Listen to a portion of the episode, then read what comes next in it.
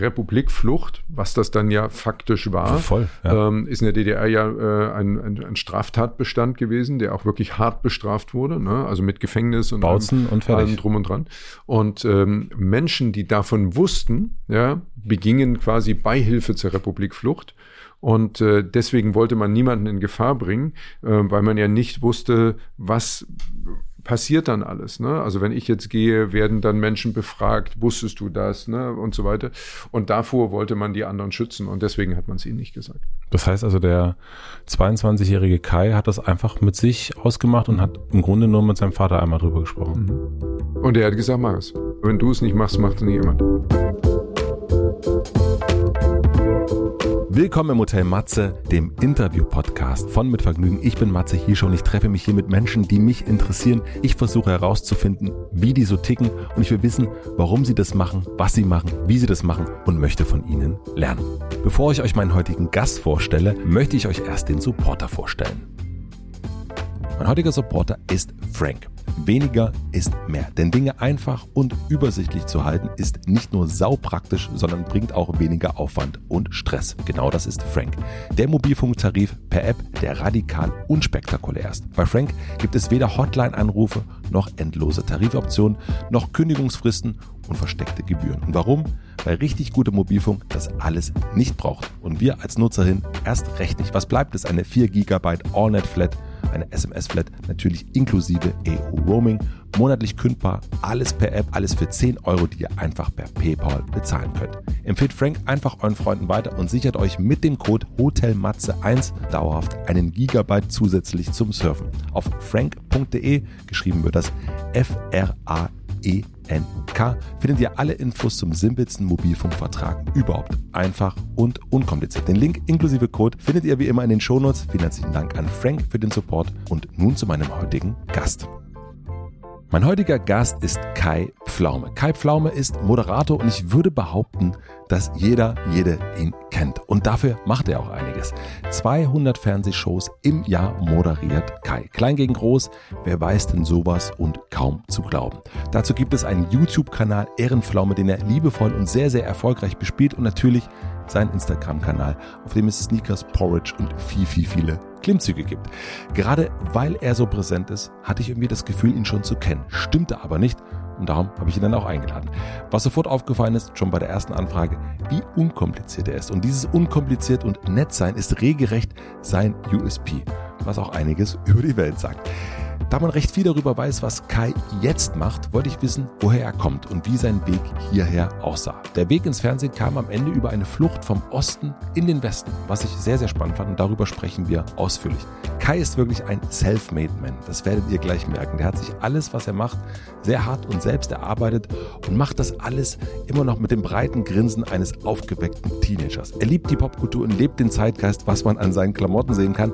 Ich war aber auch interessiert, wie er zum Beispiel zu Fridays for Future steht oder auch allgemein zur Nachhaltigkeit. Und gerade weil er mit so vielen Menschen aus verschiedenen Ecken des Landes in verschiedenen Medien zusammenkommt, wollte ich auch wissen, wie es Deutschland gerade geht. All das in diesem Podcast. Ich wünsche euch viel Vergnügen mit Kai Pflaume.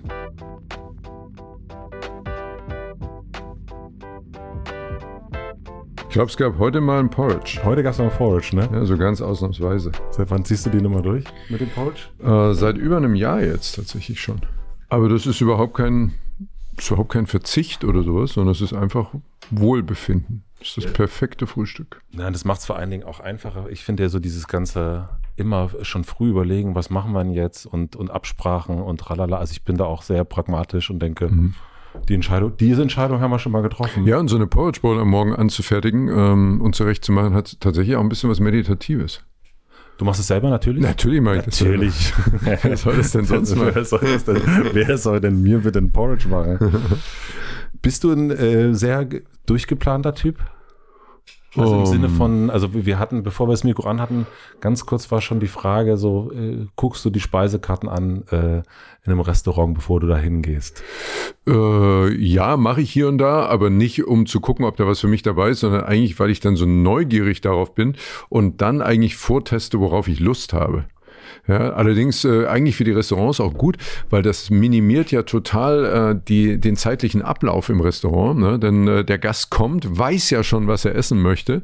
Man kann im Grunde genommen direkt bestellen. Ja. Und äh, damit äh, können die Restaurants ja auch die Tische viel öfter vergeben. Du bist ein pragmatischer Typ, oder? Nein. Also ich glaube, es ist bei mir eine ganz gesunde Mischung aus äh, Herzentscheidungen, Bauchentscheidungen und Kopfentscheidungen. Versuchst du das immer in, drei in Einklang zu bringen oder ist das, gibt es Bereiche, wo du sagst, nee, hier ist eindeutig nur Bauch? Also manchmal braucht es ja Bauchentscheidungen, weil du gar nicht genügend äh, rationale Argumente für eine Kopfentscheidung hast. Da kannst du ja nur sagen, äh, ja, habe ich ein gutes Gefühl zu oder nicht.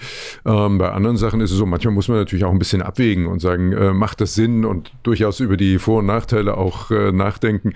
Also von, von daher, das, das ist ganz von der Situation und auch von der Entscheidung abhängig. Aber grundsätzlich erstmal bin ich schon jemand, der vor allen Dingen ähm, auch ähm, aus dem Bauch heraus, intuitiv und sagt, die Sachen, die ich mache, die müssen mir Spaß machen. Das ist das alles, alles, alles Entscheidende, weil das ist meine Motivation.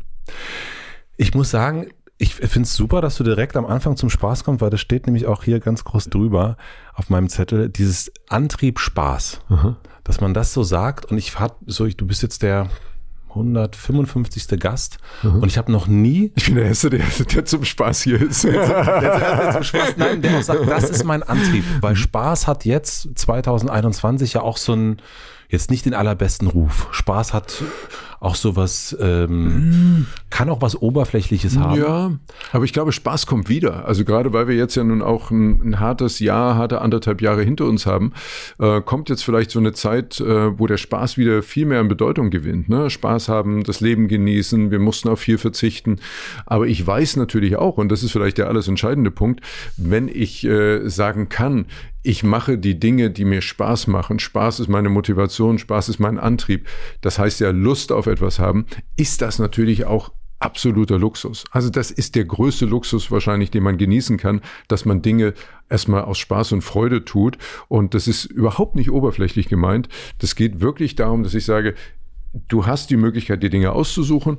Und äh, wenn ich dann die Wahl aus fünf Dingen habe, dann mache ich halt die drei Dinge, die mir Spaß machen und die anderen beiden nicht. Ähm, und vielleicht sind die anderen beiden Dinge, die ich nicht mache, sogar vielleicht wirtschaftlich interessant, aber ich mache so nicht, weil ich keinen Spaß dran habe. Und da kommt so diese Luxuskomponente dabei raus. Was ist für dich Spaß? Also wie würdest du Also guck mal, wenn ich zum Beispiel, ich kann jetzt hier sitzen ne, und sagen, Ja. ich bin freiwillig hier. Ja. ich bin gerne hier. Ja, ich äh, verbringe gerne jetzt ähm, eine, anderthalb, zwei Stunden mit dir, auch länger, ja, weil ich weiß, das wird Spaß machen. Ne? Also ich bekomme viele Einladungen zu Podcasts, nehme nur wenige an, höre mir die vorher an, sage, ist das was für mich? Ist die Atmosphäre was für mich? Sind die Gespräche, die Art der Gespräche was für mich? Und wenn ich dann da bin, bin ich einfach gerne da. Nicht, weil mir einer gesagt hat, du, äh, guck mal, dass du mal bei Hotel Matze vorbeischaust und so, das ist aus dem und dem Grunde, ist das wichtig oder äh, wäre ganz cool, das zu machen. Ne? Nee, das, also so tick ich gar nicht. Und ähm, wenn ich zum Beispiel heute sagen kann, wer weiß denn sowas? Ne? Eine Ja. meiner Fernsehshows machen wir 150 Folgen im Jahr. Ne? Da, wir produzieren drei Sendungen am Tag, das sind also knapp 50 Produktionstage, äh, ein Ticken mehr, ein Ticken weniger, ja, aber so, Ja. so um 50 Produktionstage. Und das machen wir jetzt seit sieben Jahren so. Ne? Und ich kann wirklich hier sitzen und sagen, es gab noch keinen einzigen Tag, wo ich gesagt habe, oh, Jetzt muss ich wieder ins Studio. Da habe ich so gar keine Lust drauf. Oh, und dann nachher wieder mit Bernhard und Elton. Oh nee, also wirklich heute mal gar nicht. Null. Ja, ich habe jeden einzelnen Tag das Gefühl gehabt, ja, cool, jetzt geht's wieder ins Studio. Mal gucken, was heute passiert. Und das ist doch super. Ja, das ist total super. Aber was ist dieser, also was ist das, was dich dann da hinführt? Also das eine ist ja, jetzt bei Hotel Matze könnte man sagen, wir sind uns noch nie begegnet. Das ist vielleicht eine Neugierde, die wir aufeinander haben. Ich habe schon viel Gutes von dir gehört. Ähm, Das freut Guck mal, mich. das ist ja, guck mal, das ist ja schon mal gut. Ne? Das Aber ja wir kann, das ist ja eine Neugier Nee, genau. trotzdem. Und das, wenn du eine Sendung machst, die du 150 Mal im Jahr machst, dann Mhm. ist es ja gar nicht mehr so, dann kennst du ja schon äh, die Umgebung. Das sind für mich so, weil du das als Beispiel genannt hast, so schon auch zwei unterschiedliche Sachen, wo ich nachvollziehen kann, dass sie dir Spaß machen, hoffentlich. Aber was ist es dann, was es so zusammenfasst? Das ist je, also erstmal, damit geht's los, dass ich mir diese Sendung selber ausgesucht habe. Ja, Okay, also dieses damit, fängt. Mhm. damit fängt es schon mal an, ne? dass ich also gesagt habe, okay, ähm, diese Sendung genau so, wie sie heute ist, wollte ich machen. Ne? Also auch die Idee stammt zu großen Teilen von mir selber in diesem Falle, das ist nicht mhm. bei allen Sendungen so, aber in diesem Falle, ähm, weil ich eben gesagt habe, oder weil, andersrum gesagt, man hat mich ähm, angesprochen, hat gesagt, wir könnten uns vorstellen, auch mit dir ähm, eine Show im Vorabend zu machen. Es gab dann schon das Quizduell mit Jörg Pilawa, es gab Gefragt gejagt mit Alexander Bommes und man äh, hat dann gesagt, okay, wir können uns auch vorstellen, gerne was mit dir zu machen. Und dann habe ich gesagt, ja, kann ich mir auch gut vorstellen, finde ich spannend, ne? so eine tägliche Sendung um 18 Uhr, aber so ein richtiges, so normales Quiz, das ist einfach nicht mein Ding. Und ich kann dir auch ganz einfach beantworten, warum nicht ich will immer, dass jeder gewinnt.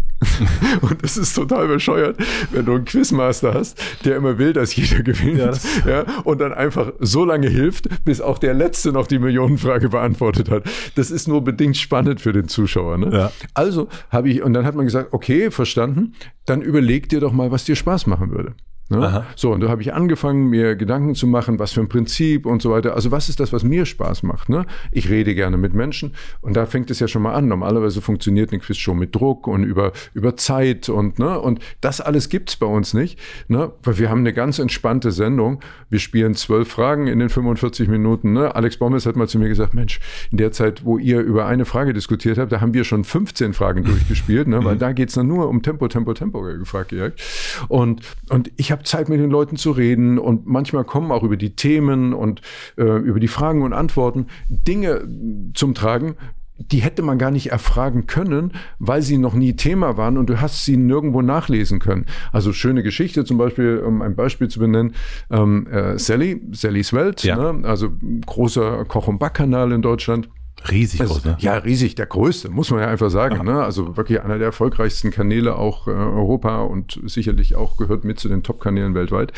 Und ähm, es ging bei einer Frage äh, in unserer Sendung darum, ähm, das große Thema war, um es nicht zu weit auszuführen, ähm, was passiert, wenn man seine Telefonnummer mitnehmen will, wenn man den Mobilfunkanbieter wechselt. Okay. Ja, so, da, das war das grobe Thema.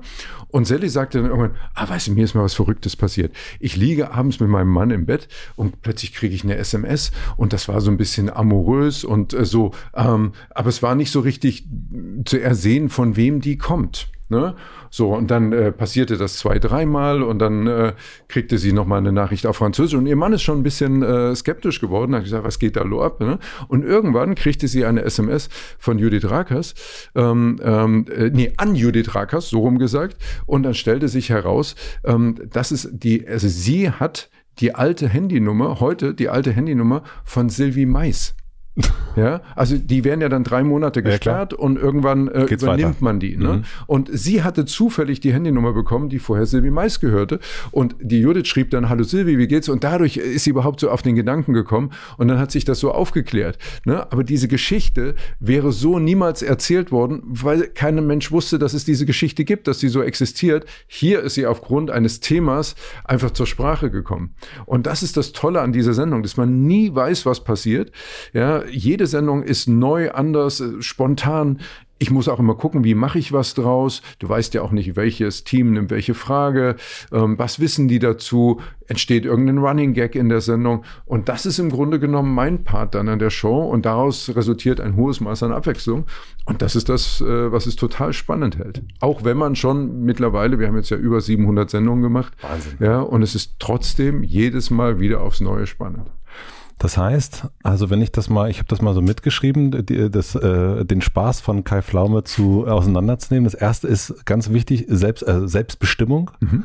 Das zweite ist Kommunikation, also in Kontakt mit anderen mhm. Menschen zu sein. Und das dritte ist Überraschung. Mhm. Und vielleicht noch Geschichte. Äh, Geschichten erzählen. Genau, Geschichten erfahren. Ne? Also ich bin überhaupt kein Mensch, der ähm, jetzt, der, also ich bin, ich glaube, ich wäre ein denkbar schlechter Alleinunterhalter. Ja, also ich alleine irgendwo, ja, das geht einen Moment lang gut, weil dann kannst du natürlich auf ein gewisses Repertoire auch zurückgreifen und du weißt auch, ne, wie du Leute hier und da natürlich eben auch äh, vielleicht ein bisschen äh, unterhalten kannst. Aber ich könnte jetzt nicht eine Stunde alleine auf der Bühne stehen und ein Stand-up machen mhm. oder so. Ne? Also das, das bin ich gar nicht und da habe ich großen Respekt davor, weil ich alleine auch nie Texte habe. Also ich arbeite und rede immer frei in meinen Sendungen. Ich ja. habe keine geschriebenen Texte und kann mir wahrscheinlich aus diesem Grunde auch keine Texte merken. Und äh, daher ist das äh, etwas, wo ich sage, wenn andere das können, Riesenrespekt, ja, Schauspieler, die so ewig lange Theaterstücke spielen, wo sie nie runterkommen von der Bühne und so, ja, da sitze ich fasziniert dann äh, davor und gucke und staune. Und äh, denen geht's wiederum mhm. andersrum bei mir, dann so, dass ich sagen, wie kannst du das alles merken, diese ganzen Namen und diese Details und äh, also ich kenne das nicht anders.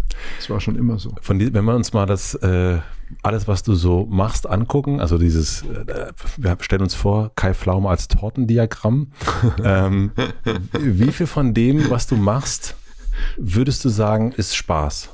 Oh, welche Bereiche würdest du da alle mit? Ich würde einfach sagen, das sind so die, also die beruflichen Bereiche. Wir nehmen mal privat raus, sondern sagen, es ist einfach Beruf und all das, was du so machst, ähm, all die Sendungen, die du machst, die YouTube-Shows, Social Media und so weiter und so fort. Ich weiß nicht, dann gibt es ja noch Organisationen von Sachen, die du ähm, machst. Das, da, da, würde ich nichts ausklammern, wo ich jetzt sagen würde, das ist äh, kein Spaß, weil ich diese Dinge, die ich heute mache, alle selbstbestimmt und freiwillig tue. Also da ist nichts dabei, wo ich jetzt sage, das muss ich machen. Ähm, ich habe vor äh, etwas mehr als einem Jahr äh, dann gesagt, ich mache jetzt einen YouTube-Kanal mhm. und nicht, weil mir jemand gesagt hat, es wäre super, wenn du jetzt einen YouTube-Kanal machen würdest, auch so strategisch und überhaupt. Und es gibt jetzt keinen so aus dem Fernsehen, so der das eben auch so mitbedient. Nee, es war äh, vor etwas mehr als einem Jahr im ersten Lockdown, ähm, da saß ich zu Hause und habe wie viele andere auch viel Zeit gehabt. Und dann habe ich mich so mit dem Gedanken getragen, habe gesagt, ich habe jetzt so lange so mit darüber nachgedacht und äh, YouTube fand ich schon immer total spannend als Medium. Jetzt ist doch eigentlich die perfekte Zeit. Ne? Jetzt habe ich die Zeit, die ganze Struktur zu schaffen, ähm, das alles vorzubereiten. Da gibt es ja ganz viele Dinge, die auch im Vorfeld dann passieren müssen, bevor man ein Video dreht. Und ich hatte ja dann irgendwann auch eine Idee davon, was für eine Art von Videos ich da machen will und so. Und das musste, wie, wie mhm. gesagt, vorbereitet werden. Und dann habe ich gesagt, so, jetzt mache ich das. Ne? Und äh, da bin ich los und habe gesagt, okay, let's go. Und so entstehen so Sachen. Ne? Und das ist eben vielleicht genauso dieser Punkt, der dann auch eine gewisse Leichtigkeit mit sich bringt. Das heißt wirklich, also wenn ich das richtig höre und verstehe und so wie du es vermittelst, du bist zu 100 Prozent selbstbestimmt. Ja. Mit den Sachen. Ja. Also das ist ja ein Ziel, würde ich behaupten, was der ein oder andere schon da draußen hat äh, ja. äh, im Leben. Ja. Was würdest du sagen, ab wann bist du zu dem Punkt gekommen? Ab wann war die Torte voll? Also so, das kann man wahrscheinlich nicht ab einem Datum sagen, aber so in so einem Lebenszyklus, ab wann fing das an, du sagst jetzt, es geht ja, ne, ich würde nachher auch gerne mal deine Biografie so ein bisschen durchgehen, aber so diesen, dem Punkt, es ist ja irgendwann kippt das ja, dass man auch das Gefühl hat, nee, man kann schon auch ganz viel selbst bestimmen und dann fängt man an, so dieses, also nicht mehr zu machen, was man denkt, was man machen müsste, sondern das, was man will. Also man muss natürlich äh, klar sagen, ne, dass äh, so etwas, also eine, Selbstbestimmtheit auch so abwägen zu können, habe ich da jetzt Lust drauf, habe ich da keine Lust drauf ähm, und auch mal etwas wirtschaftlich Interessantes abzusagen, hängt natürlich auch mit einer gewissen Freiheit, also einer wirtschaftlichen Freiheit zusammen. Ne? Also wenn du irgendwann an einen Punkt kommst, wo du sagst, ähm, ich brauche kein, ich fahre keine fünf Autos, das brauche ich nicht, ich habe keine goldene Uhr, ähm, auch ansonsten, äh, also Luxus an sich, klassischer Luxus, ist mir jetzt nicht so nah. Ne? Also ich würde sagen, großer Luxus, den wir jetzt privat haben, ist vielleicht äh, eben zu reisen und äh, die Welt zu entdecken. Also eher mhm. sowas, ähm, aber nicht so in Form von materiellem Luxus. Das ist nicht so mein, mein Ding. Ne? Also ich brauche jetzt nichts, wo irgendwie große Labels auf dem Shirt stehen und so. Also diese Unabhängigkeit zu haben, die macht es natürlich leichter, weil man dann Entscheidungen anders treffen kann ja. und weil man Dinge anders bewerten kann. Das muss man, muss man ganz klar so sagen. Und dann fängt das irgendwann an, dass man dann eben sagen kann, okay, was sind die Dinge, die mir Spaß machen, was sind Dinge, wo ich auch mal sagen kann, nö, da bleibe ich auch lieber, bin ich lieber den Tag zu Hause ähm, mhm. und ja, also nutze die Zeit dann anders. Und ich glaube, dieses Gleichgewicht ist zum Beispiel für mich auch was ganz Wichtiges. Das war schon immer so, ich brauche eine absolute Balance zwischen Beruf und Pri Privatleben. Ähm, Social Media verschiebt verschiebt diesen Eindruck vielleicht hier und da, weil man ja. denkt, ja, der ist ja nur unterwegs, ne? der ist ja nie zu Hause. Mhm. Aber wir alle wissen natürlich, ne, also dass es selten eben diese Geschichten, diese Posts gibt, liege jetzt gerade zu Hause faul auf dem Sofa, mache mal wieder nichts und morgen kommt der äh, gleiche Post dann wieder. Ne? Das, das passiert halt einfach nicht. Ne? Und, äh, und von daher hat man dann immer den Eindruck, ne, also die anderen sind ständig aktiv. Ja, also das ist ja diese, dieses berühmte FOMO. Mhm. Ne? Also äh, man denkt immer, man verpasst irgendwas, wenn man so die, die Instagram-Beiträge oder keine Ahnung, welche Kanäle man so bespielt äh, von anderen anschaut hat man ja manchmal den Eindruck, boah, da draußen geht so der Punk ab und ich sitze jetzt schon drei Tage hier hintereinander zu Hause. Ähm, aber das sieht natürlich oft dann eben auch nur so aus. Ja, ne? weil du auch vor allen Dingen, also das, wenn man dich das verfolgt, dann sieht man ja auch, du teilst privat einfach nicht. Also genau, so aber haben wir noch nie gemacht. Also das haben wir, äh, haben wir in den Printmedien nie gemacht. Das mache ich heute auch auf Social Media nicht. Ähm, und äh, vermisst aber am Ende auch keiner. Also es ist ja nie irgendwie, dass irgendjemand sagt. Äh, Sag mal, zeig doch mal, wie es in deinem Wohnzimmer aussieht. Ähm, aber diesen Moment, weil das war meine Frage, wann fing das an, dass du gesagt hast, so jetzt, jetzt, ich kann hier viel mehr selbst bestimmen? Wie gesagt, weil oftmals, also gerade wenn man jung ist, denkt man ja nicht, dass man selbst bestimmen kann. Mhm. Also so kenne ich das zumindest auch bei vielen Menschen, die ich ja. so kenne. Wann hat es? Ich bin jetzt, bin jetzt Ende Mai 54 geworden. Also so, ich sag mal so, dass man so eine Unabhängigkeit, also auch in den Entscheidungen, so eine Unabhängigkeit vielleicht vor zehn Jahren, mhm. dass man so ein Gefühl bekommen hat, ähm, so, ähm, ja, man, man hat eine andere, man hat so eine Grundruhe im Leben erreicht, man hat privat wie beruflich im Leben was erreicht. Man muss nicht mehr alles mitnehmen. Das ist ja eben auch so ein Punkt. Ne? Also man kommt irgendwann, muss man ganz klar sagen, ähm, äh, das wirst du auch wissen, man bekommt unglaublich viele Einladungen. Man kann jeden Tag irgendwo anders hingehen. Ne? Ähm, das geht natürlich alles gar nicht. Ne? Das, das ist auch zeitlich gar nicht möglich, das alles mhm. anzunehmen. Und die bittere Erkenntnis ist dann tatsächlich am Ende, diese ganzen Events, zu denen man da eingeladen wird, ja, die finden auch statt, wenn du nicht hingehst. ja, es ist hart, es ist hart, aber die machen das trotzdem. Ja, die sagen das, das, nicht Gefühl, ab, wenn du nicht kommst. War das ja das Gefühl, du musst hm? die Sachen machen? Ah, ah, Nein, was, aber es gibt natürlich, es gibt natürlich eine Zeit gerade, klar, wenn du, wenn du auch neu bist äh, in diesem Medium Fernsehen, äh, womit es ja nun für mich begonnen hat, dann ist das ja alles auch mega spannend. Ja, dann äh, kriegst du das erste Mal eine Einladung hier und das erste Mal eine Einladung da.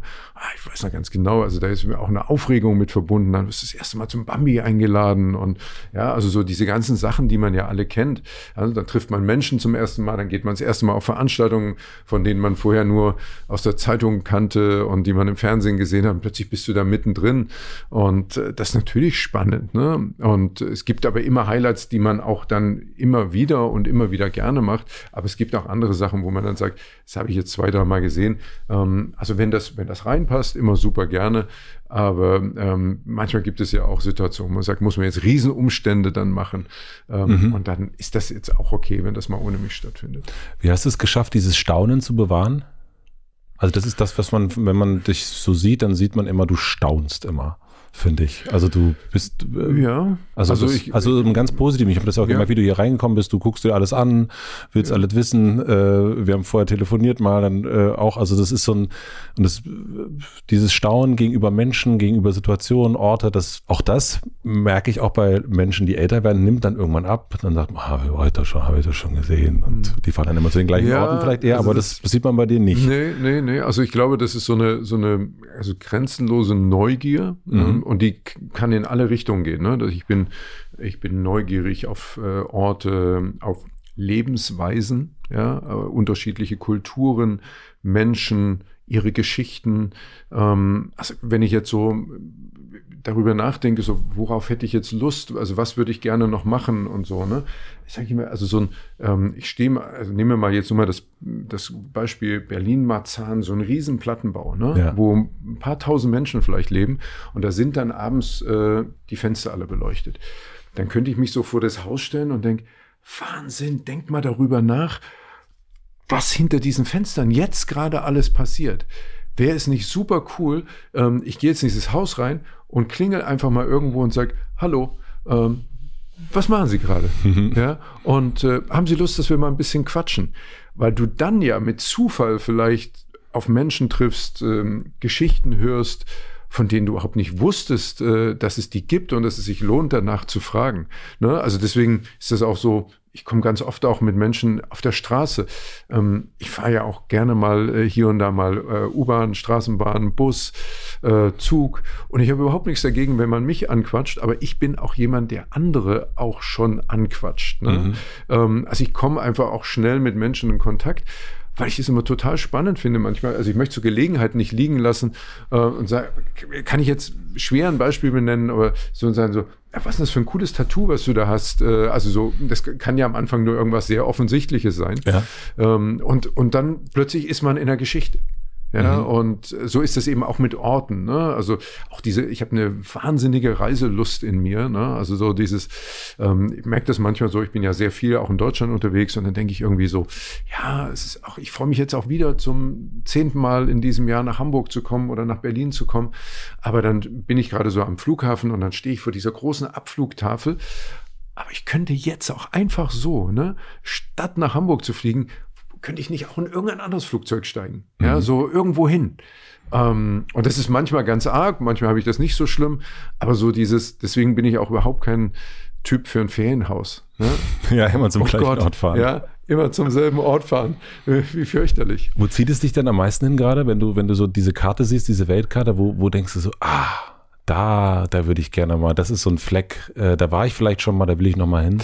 Ähm, ja, die Flecken gibt es auch, aber ich habe, ich gucke dann eher so, was sind die Flecken, äh, wo ich noch nicht war. Ja. Ne? Also auch da, also Australien war ich in der Tat noch nicht, mhm. hat irgendwie noch nie funktioniert. Äh, würde mich mega interessieren. Australien, Neuseeland, Südamerika, Argentinien zum Beispiel, finde ich auch total spannend, äh, sowas. Und wenn du reist, bist du dann also wir sind ja jetzt hier im Hotel, ähm, bist du dann, gehst du in, in, in, ein Luxushotel, bist du in einer Suite oder bist du eher äh, Backpack auch? Also so wie, wie kann ich mir das vorstellen? Ich glaube von allen ein bisschen. Das haben wir auch versucht, unseren, unseren Kindern so ähm, zu erklären, dass die Qualität eines Urlaubs nicht davon abhängt, was man dafür bezahlt hat. Also du kannst im, im teuersten Hotel der Welt sein und dich tierisch langweilen. Ja? ja. Und, äh, und du kannst äh, einen Campingurlaub machen, äh, egal ob mit dem Zelt oder mit dem Wohnmobil, ja, und den Spaß seines Lebens haben. Ähm, man kann aber auch in einem guten Hotel den Spaß seines Lebens haben. Nur, dass es nicht alleine darum geht, was etwas kostet. Ne? Also das ist einfach keine Garantie dafür.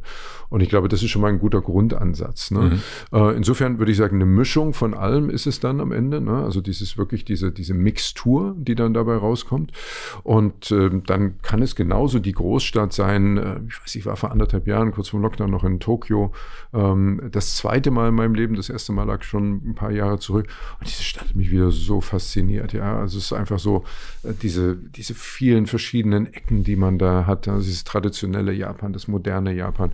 Und plötzlich auch so Dinge, die man überhaupt nicht erwartet und die ich jetzt auch nicht so vor Augen hatte. Also wusstest du eigentlich, dass es in Tokio an jeder zweiten Ecke eine Dönerbude gibt? Nee. Ja, ist einfach so. Ja, also es konnte mir jetzt auch keiner erklären, warum das so ist, aber ja. völlig, also das ist das allerletzte, was ich jetzt erwartet hätte. Ja. Ja, aber äh, offensichtlich, ähm, Japaner essen ja auch sehr gerne mal Fleisch, ne? Ähm, und offensichtlich trifft das irgendeinen Nerv und deswegen gibt es doch sehr viele äh, Döner. Ja, bei Döner ist auf jeden Fall Fleisch drin, kann ja, man sagen. Ja, definitiv. Ja. Ich würde gerne mal so ein bisschen biografisch gucken. Du bist ja wie ich äh, in Ostdeutschland groß geworden mhm. und würdest du sagen, dass diese Reiselust auch oder Entdeckungsfreude daher kommt, weil wir im Osten das, diese Möglichkeit nicht so sehr hatten? Das hat sicherlich was damit zu tun, ja, dass man äh, das Gefühl hat, man, man hat sowas äh, nachzuholen. Ähm, es gibt ein paar Dinge, die einem zu einer bestimmten Zeit in seinem Leben äh, verwehrt geblieben sind. Also so dieses typische, also typische stimmt ja aber gar nicht. Ne? Also das, was hier und da natürlich äh, junge Menschen machen, dass sie gerade so nach der Schule, nach dem Abitur ähm, so ein Gap Year machen, Reisen, Auslandspraktika, Au-pair-Zeiten etc. pp. Das sind ja Dinge, ähm, die gab es für dich wahrscheinlich nicht, die gab es für mich auch nicht.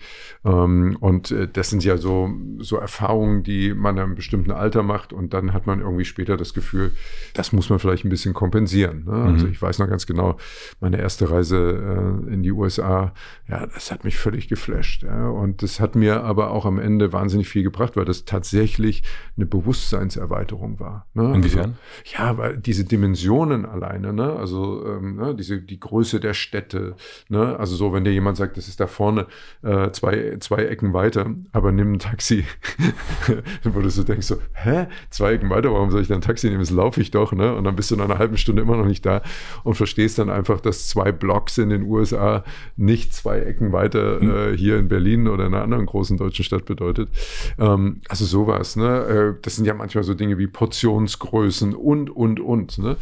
Ähm, das war einfach sowas, das kannte ich aus dem Film und das kannte ich aus Serien, aber das jetzt so selber zu erleben, war Wahnsinn. Ja, das war wirklich, diese Reise war wie eine Reise zum Mond für mich. Wann warst du da das erste Mal? 1991. Ja. ja also ich bin 89 äh, ja über Ungarn in den Westen geflüchtet mhm. Und äh, im Sommer 91. Ne? Ich hatte dafür, hatte dafür vorher viel gearbeitet, ähm, um mir halt einfach Geld für diese Reise zu verdienen. Da war ich ja noch in der Ausbildung zu der Zeit und ähm, habe dann Nebenjobs gemacht und habe mir immer was dazu verdient kam dann zurück von dieser Reise und äh, hatte natürlich oder blöderweise äh, auch eine Kredit, äh, Kreditkarte dabei. Ja, und äh, ich hatte, glaube ich, 5000 D-Mark Schulden nach der Reise. Ja, und ich habe der, zu der Zeit in der Bank gearbeitet mhm. und das weiß ich noch wie heute. Ähm, ich kam zurück und dann irgendwann Ende des Monats kam ja die Kreditkartenabrechnung und ich war Auszubildender und habe 750 Mark oder so im Monat äh, verdient als Auszubildender. Und dann kam die Kreditkartenabrechnung und ich hatte als äh, Mitarbeiter der Bank, als Auszubildender bei der Bank auch mein Konto bei der Bank, kleine Frankfurter Privatbank. Äh, und dann irgendwann klingelt das Telefon bei der Personalchef dran und sagt, ähm, ja, er würde doch gerne mal mit mir reden. Und äh, dann bin ich da hoch zu ihm und dann sagt er, ja, ähm, also Sie haben ja jetzt gerade hier eine Abbuchung äh, bekommen. Ähm, Sie haben jetzt quasi 5000 D-Mark Schulden bei 750 D-Mark Gehalt und ein paar Fixkosten, äh, die Sie haben. Wie gedenken Sie das denn zurückzuzahlen? Ne? Ja, gute Frage, aber auch wichtige Lektion fürs Leben. Ähm, ich habe dann quasi Mitarbeiterkredit bekommen und äh, habe dann eben quasi so, wie ich vor dem Urlaub für den Urlaub gearbeitet habe, habe ich nach dem Urlaub dann quasi die Schulden vom Urlaub abgetragen und dafür gearbeitet. Und das war eine, war eine wichtige Lektion. Und äh, ja, da nimmt man so ein bisschen was mit. War das in, für dich so? Ich meine, scheinbar ja auch, dass Amerika und all das, was Westen war, also du hast es vom Osten auch gesehen, oder? Ja, ja, total. Also ich bin ja in Leipzig groß geworden, genau. wir haben Westfernsehen geschaut. Ja, das haben ähm, wir auch. Ich habe hab damit natürlich äh, einfach den Blick in die Welt gehabt, ne? also von Nachrichten angefangen über ähm, Shows, äh, Serien, Filme. Also ja, nee, wir haben schon, wir haben schon ein gutes Bild gehabt. Was hast du geguckt als so äh, Teenager, junger Erwachsener? Ähm, ah, was ich geliebt habe, also ich habe Cold Sievers, mhm. ja, ein Cold für alle Fälle, habe ich mega gern geguckt. Das A-Team kann ich mich gut erinnern. Äh, ich war immer Team Dallas, nicht so sehr Team Denver Clan. Ähm, äh, Dallas war immer so, da musste ich immer hart in die Verhandlungen gehen äh, mhm. mit den Eltern, weil das kam, glaube ich, dienstags irgendwie so um Viertel vor zehn mhm. am Abend. Ähm, und es war dann eigentlich zumindest in der, dem Alter noch die Zeit, wo ich dann schon äh, im Bett sein sollte. Und dann musste ich das dann immer verhandeln, dass ich an dem Dienstag dann ein bisschen länger aufbleiben durfte. Ähm, Ansonsten viele Shows natürlich auch, ne? Also ähm, ich erinnere mich an Shows mit Rudi Carell am laufenden Band natürlich. Dalli Dalli war Pflichtprogramm. Ähm, Wetten das natürlich, also ja, all das, was im Großen, Großen und Ganzen natürlich dann auch im Westen Deutschlands die Straßenfeger waren. Hätte man damals schon irgendwie erkennen können, dass aus dir mal so, so ein Showmaster wird? Also hätte, hätten deine Eltern irgendwie das irgendwo an irgendeiner Stelle? Das ist eine gute Frage, weil ähm, also ich glaube, der, der Unterschied war einfach, dass ich immer, äh, der Unterschied zu meinem Bruder zum Beispiel, ich habe einen sechs Jahre älteren Bruder, ähm, äh, der ist Architekt. Ähm, äh, der, ich war sicher das wildere Kind von beiden. Ich war immer für eine Überraschung gut, ähm, äh, habe mir sechsmal einen Arm gebrochen, äh, bin gerne irgendwo runtergefallen, irgendwo draufgefallen, irgendwo reingefallen, habe mir äh, ja, tausende Blessuren irgendwie irgendwo eingehandelt. Also ich sag mal, meine Eltern hatten sicherlich äh, ein bewegtes Leben mhm. äh, mit mir. Ähm, aber daraus würde ich jetzt nicht unbedingt ein Showtalent, ein Unterhaltungstalent äh, ableiten. Ich würde so aus eigener Sicht, äh, wenn ich jetzt so zurückblicke, sagen, ähm, ich war vielleicht schon immer jemand, mit dem andere ganz gerne gequatscht haben. Also gar nicht so, dass ich jetzt andere zugetextet habe und eben da sind wir wieder dabei. Ich bin nicht der Typ, der ins Klassenzimmer reingegangen ist, sich auf die Schulbank gestellt hat und so, Leute, da bin ich, äh, jetzt erzähle ich euch meine Geschichte. Aber ähm, ich bin immer jemand gewesen, ja, der irgendwie so, ach, mit dem kann man reden und dem kann man auch mal was erzählen, so, ne? Das, ähm, das ist vielleicht irgendwie auch so ein bisschen geblieben. Was war deinen Eltern wichtig, was du mitnimmst? Also welche Art Werte ja, ganz, ganz wichtig vor allen Dingen, und ich glaube, das ist auch was, was bis heute ein ganz äh, entscheidender Punkt ist. Ähm, äh, vergiss nicht, äh, wo du herkommst. Ne? Also äh, denk dran, dass du äh, nie alleine auf der Welt bist. Ähm, also Anstand, ähm, Toleranz, ähm, Benehmen. Ne? Also ich finde gerade eben auch ein ordentliches Benehmen mitbekommen zu haben von bitte danke, jemandem auch mal die Tür aufhalten, einen Blick einfach dafür haben, ähm, wie es anderen gerade geht. Also vielleicht damit eben, also das ist ja eine, heute würde man das mit soziale Kompetenz äh, beschreiben. So, ich glaube, das war, war unseren Eltern immer sehr wichtig, ne? dass wir, dass wir einfach auch auf andere achten und äh, dass sich das Leben und dass sich nicht alles nur immer um uns selber dreht. Habt ihr das System gemerkt? Also hast du das System DDR gespürt? Also gerade wenn du jemand bist, zu dem Leute gerne gehen und gerne reden, und das ist, so erinnere ich mich noch, das war immer gar nicht so ein einfaches Ding. Also bei uns zu Hause wurde am Abendbrottisch wurden ganz viele Sachen nicht besprochen aus Angst davor, dass wir Kinder, also meine mhm. Schwester oder ich, das dann irgendwie einem anderen Kind sagen und das Kind sagt es dann wieder den Eltern und also es, es wurde, also ich kenne so Probleme aus mhm. meiner Familie gar nicht, mhm. weil die einfach nie vor uns besprochen wurden. Das ist, das ist mir nicht so bewusst gewesen zu der Zeit. Ich glaube auch nie, also es gab bestimmt Dinge, ähm, die vielleicht vor uns Kindern dann auch mal nicht besprochen wurden, aber das war nicht so, dass man das Gefühl hatte, da wird uns Kindern jetzt irgendwas verheimlicht. Also das, das Gefühl hatte ich eigentlich überhaupt nicht. Ne? Also wir sind ja ähm, auch, was für die DDR ja untypisch war, auch kirchlich äh, erzogen wurden. Äh, evangelisch. Genau, evangelisch, sind äh, getauft, konfirmiert. Äh, das war ja schon eine gewisse Form der Auflehnung, muss man sagen. Und ähm, also wir hatten Westkontakte, da eine Schwester meines Vaters ja im Westen Deutschlands äh, zu Hause war und immer noch ist. Ähm, wir hatten über die Kirche gab es hier und da mal Westkontakte, weil es da immer so, so Austauschbesuche gab, ähm, also einseitige Austauschbesuche. Mhm. Aber nee, das war nicht so, dass jetzt irgendwie, dass uns permanent eingetrichtert wurde, sagt dies nicht, sagt das nicht, das auf keinen Fall. Du bist dann aber ja irgendwann, hast du dich entschieden, auch wegzugehen, ne? also zu flüchten. Mhm. Und ich habe noch nicht so richtig, ich habe das ein bisschen nachgelesen, aber ich habe noch nicht so richtig verstanden, warum eigentlich. Vielleicht hast du es deswegen nicht nachlösen können, weil es nicht so eine eindeutige Antwort darauf gibt. Ja. Ähm, äh, es gibt nicht so einen Grund. Ne? Also das, okay. äh, es war nicht so, weil das und das passiert ist, bin ich dann weggegangen. Ich glaube, das war bei mir tatsächlich eine Summe von Gründen.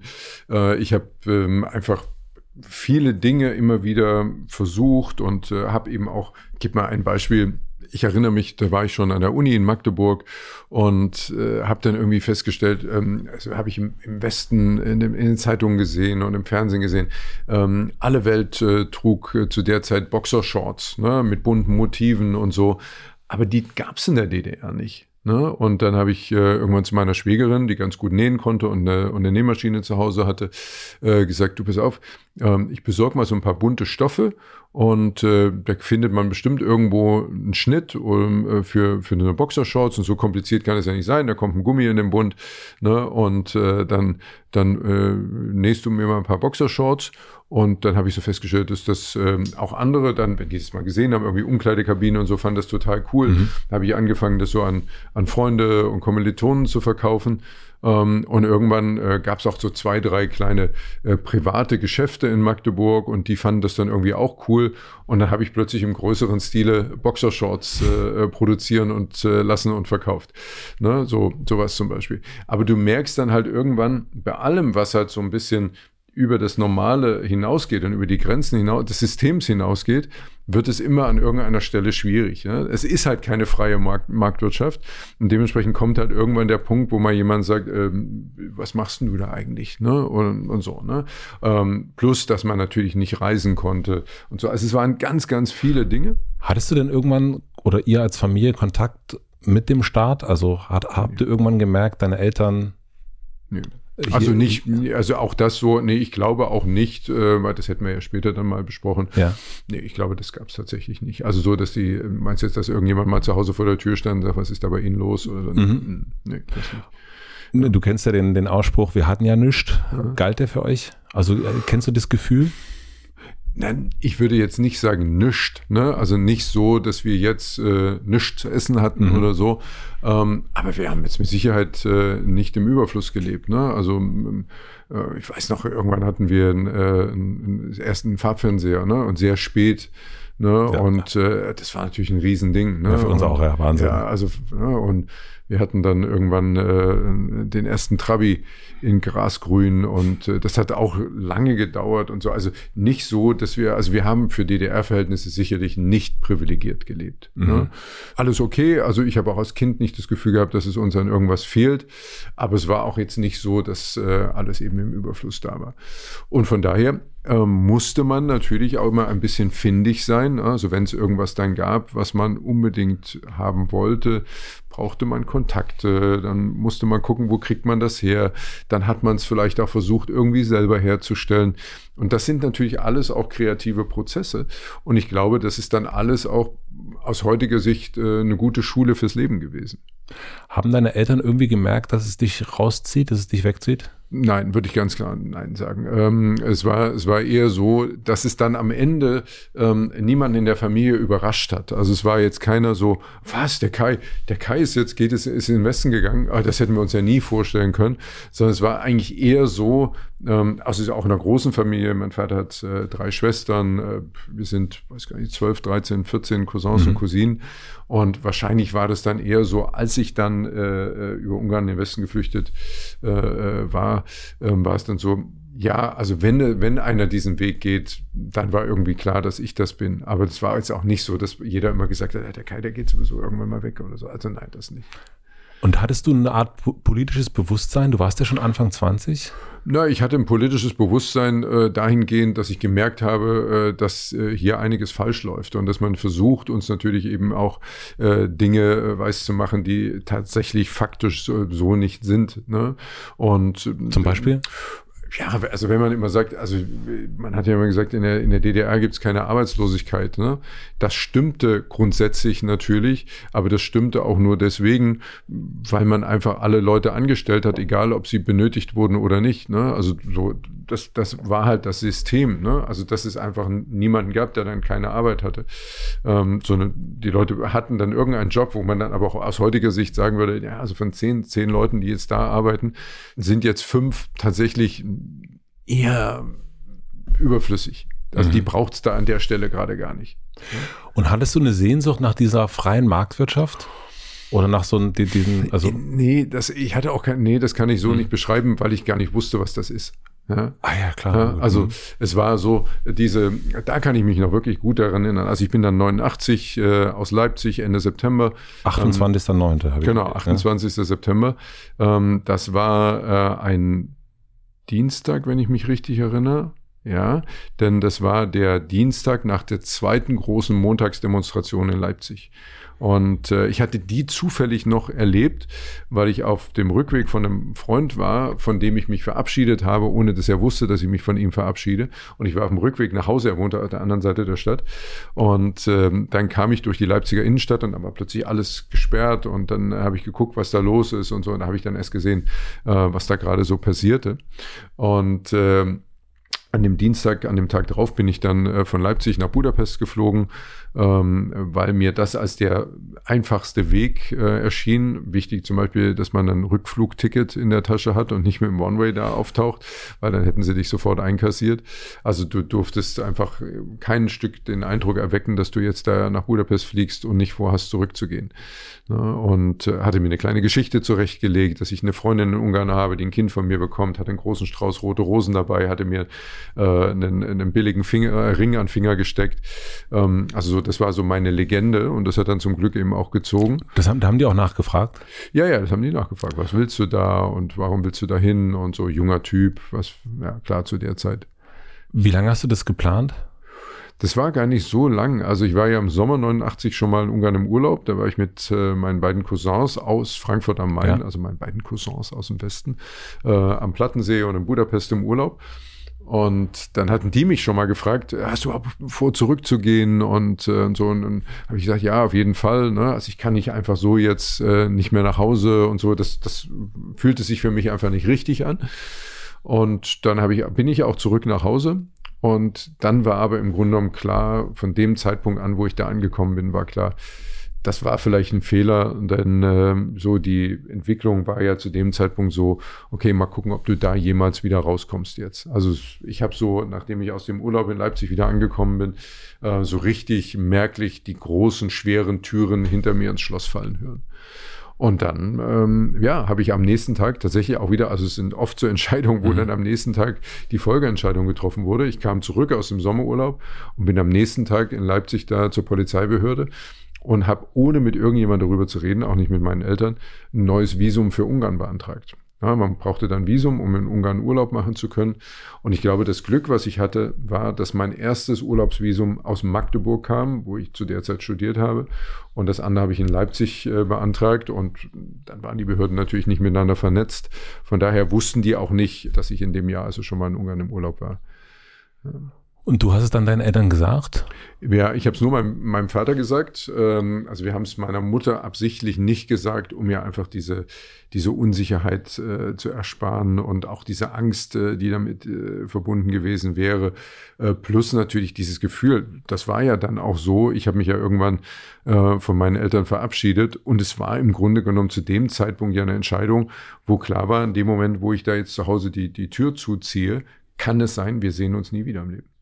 Denn ich bin ja dann mit dem wow. Ziel weg, ich gehe jetzt in den Westen. Es war ja nicht klar, und was dann passieren wird. War, also es war überhaupt nicht klar, nicht mal im Ansatz. Also ganz im Gegenteil. Ne? Also es war ja eher so, dass man denkt, das wird jetzt alles noch strenger und noch härter. Und äh, ja, bin dann weg und wie gesagt, wusste nicht, was, äh, was die Folge des Ganzen ist. Und das geht wirklich, also in dem Moment habe ich nur nach vorne geschaut und was kommt und da, da darfst du, also wenn du zurückblickst und dir über die Konsequenzen wirklich Gedanken machst, dann, dann gehst du nicht. Ja, weil du gehst ja nicht von zu Hause weg und denkst so, ja, halt, dann sehe ich halt meine Eltern nie mehr wieder und meinen Bruder nie mehr wieder und äh, ja. Naja, aber auch die Konsequenz ja auch äh, erwischt werden, das heißt ja auch dann das, auch, äh, darüber, darüber, darfst du gar nicht nachdenken. Ne? Also, also das ähm, hast du nicht ähm, also du hast das, im Grunde hast du gesagt, okay, ich will hier weg. Also ich war mir wahrscheinlich selber über die Tragweite gar nicht im Klaren. Ne? So als, als, als junger Mensch, äh, ich war 22, ähm, ich, ja natürlich irgendwie äh, im, im, irgendwo im Hinterkopf weiß man, was damit verbunden ist, aber trotzdem äh, darf man darüber im Grunde gar nicht nachdenken, weil dann, dann gehst du den Schritt nicht. Ja? Und dein Vater, was hat er gesagt? Also ist, ist nicht ein Vater jemand, der dann sagt, ah. Nee, ähm, ähm, mein Vater hat damals gesagt, mach es. Mach es, weil äh, wir waren selber auch mal an dem Punkt, wo wir überlegt haben, äh, in den Westen zu gehen, es dann aus verschiedenen Gründen nicht gemacht haben. Hat mir dann damals erzählt, dass sie zu dem Zeitpunkt ähm, einen Zettel geschrieben haben, wo sie all die Gründe notiert haben weil er gesagt hat, egal ähm, was danach im Leben kommt, wir können dann immer diesen Zettel wieder rausholen und uns genau daran erinnern, warum wir diesen Schritt damals nicht gegangen sind. Und, und warum? Ich, ja, weil sie natürlich zum Beispiel darüber nachgedacht haben, also zu dem Zeitpunkt, wo sie einen Ausreiseantrag stellen wollten, ähm, äh, war ich auf der Oberschule, also quasi, ich glaube, elfte Klasse, ähm, war also auf dem Weg, mein, mein Abitur zu machen. Mein Bruder war auf der Uni und wenn meine Eltern einen Ausreiseantrag gestellt hätten, ähm, wäre zum Beispiel sofortige Konsequenz gewesen, dass wir unsere Ausbildung hätten abbrechen müssen. Ja. Das sind quasi die Konsequenzen, die Repressalien äh, des Staates äh, dann gewesen, äh, dass man sagt, ja, aber dann kriegen die Kinder jetzt auch keine Möglichkeiten mehr. Ne? So. Aber man wusste dann nicht, äh, dauert das jetzt ein Jahr, dauert das fünf Jahre, klappt das überhaupt? Ne? Also es war jetzt auch nicht so, dass mit einem Ausreiseantrag klar war, das dauert jetzt drei Jahre und dann kannst du irgendwie in den Westen gehen. Ja, also das, das war ja immer die große Unsicherheit. Du hast erst erzählt, dass du es deinem Freund dass du dich von ihm verabschiedet mhm. hast, aber nicht gesagt hast, dass es genau. für immer ist. War das aus einem Misstrauen heraus, dass er das jemandem sagen könnte? Nee, äh, das war im Grunde eher so, zum Beispiel mein Bruder ähm, wusste das auch nicht. Und es ging mehr darum, dass man die andere Person schützen wollte, weil man natürlich auch wusste, es, also Republikflucht, was das dann ja faktisch war, Voll, ja. ähm, ist in der DDR ja äh, ein, ein, ein Straftatbestand gewesen, der auch wirklich hart bestraft wurde, ne? also mit Gefängnis und Bautzen allem, und fertig. allem drum und dran. Und ähm, Menschen, die davon wussten, ja, begingen quasi Beihilfe zur Republikflucht. Und äh, deswegen wollte man niemanden in Gefahr bringen, äh, weil man ja nicht wusste, was passiert dann alles. Ne? Also wenn ich jetzt gehe, werden dann Menschen befragt, wusstest du das ne? und so weiter. Und davor wollte man die anderen schützen und deswegen hat man es ihnen nicht gesagt. Das heißt also, der 22-jährige Kai hat das einfach mit sich ausgemacht und hat im Grunde nur mit seinem Vater einmal drüber gesprochen. Mhm. Und er hat gesagt, mach es. Der hat gesagt, mach es, weil er hat gesagt, mach es, weil wenn du es nicht machst, macht es nicht jemand. Wow. Ja. Und dann bist du ja nach Ungarn, bist dann über Passau, ne? Ist es Genau, dann also, gewesen? das, also meine, meine Flucht, die es dann ja tatsächlich war, von Leipzig über Budapest ähm, bis nach Frankfurt am Main, wo ich ja dann hin Ja. bin, weil ja dort in der Nähe eben eine Schwester meines Vaters äh, wohnt. Ähm, die hat insgesamt 26 Stunden gedauert. Ne? Also ich bin nach Budapest geflogen, bin vom äh, Flughafen äh, in Budapest mit einem Taxi zur deutschen Botschaft gefahren, habe mich dort gemeldet. Immer mit diesem Strauß Rosen? Immer mit dem Strauß Rosen. Den habe ich bis nach Frankfurt, den habe ich meiner Tante am Ende geschenkt, äh, als ich dann bei ihr angekommen bin. Und äh, da haben wir, haben wir auch viel Nur die. Liebe sagen aber, wir, ja, ne? ja, genau, haben wir noch viel gelacht, weil der, der hat Ewigkeiten gehalten. ja, Natürlich. und wir haben gesagt, ja, ist so oft äh, gerönt geworden und, äh, und durchleuchtet worden und so. Die haben den für ein Leben lang konserviert. Ne?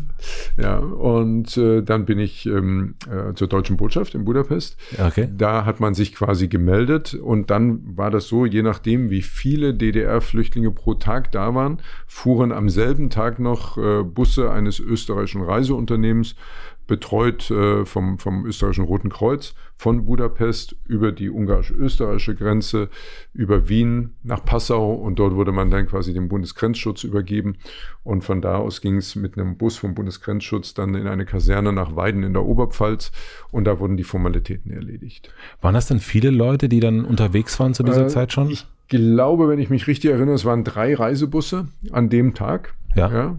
Und äh, das war erstmal eine ganz, eine ganz komische Stimmung, gerade auf dem Weg von, von Budapest zur Grenze. Ne? Wir hatten ja auch nur gehört, dass äh, die Ungarn die Ausreise erlauben nach Österreich, ja, aber sicher war ja auch keiner. Äh, hatte ja noch keiner mitgemacht. Das war ja alles nur Hörensagen. Und äh, umso näher wir äh, zur ungarisch-österreichischen Grenze kamen, weil das war ja für uns die Ost-West-Grenze, ne, umso stiller wurde es in dem Bus. Ne? Es war alles so abgedunkelt, aber eine ganz komische Atmosphäre.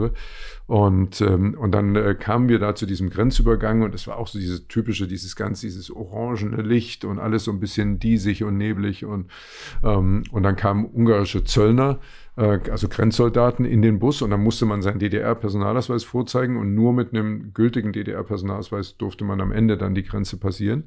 Und die kamen dann so durch den, durch den Bus gelaufen, haben diese Personalausweise angeguckt. Die hatten da auch überhaupt keinen Bock drauf. Ne? Also die waren auch alles andere als freundlich, was ich auch nachvollziehen kann. Ähm, und dann rollten die Busse rüber und dann hatten, haben wir irgendwann dieses äh, österreichische Grenzhäuschen äh, passiert. Ne? Und dann war halt klar, dann gab es irgendwo eine österreichische Flagge, ja. Und da war es so ein Jubel in dem Bus, ne? weil die Menschen in dem Moment wussten, jetzt sind wir am besten. Wenn du den 22-jährigen Kai von damals siehst, also jetzt aus dem Blick von jetzt, was, was denkst du da über den?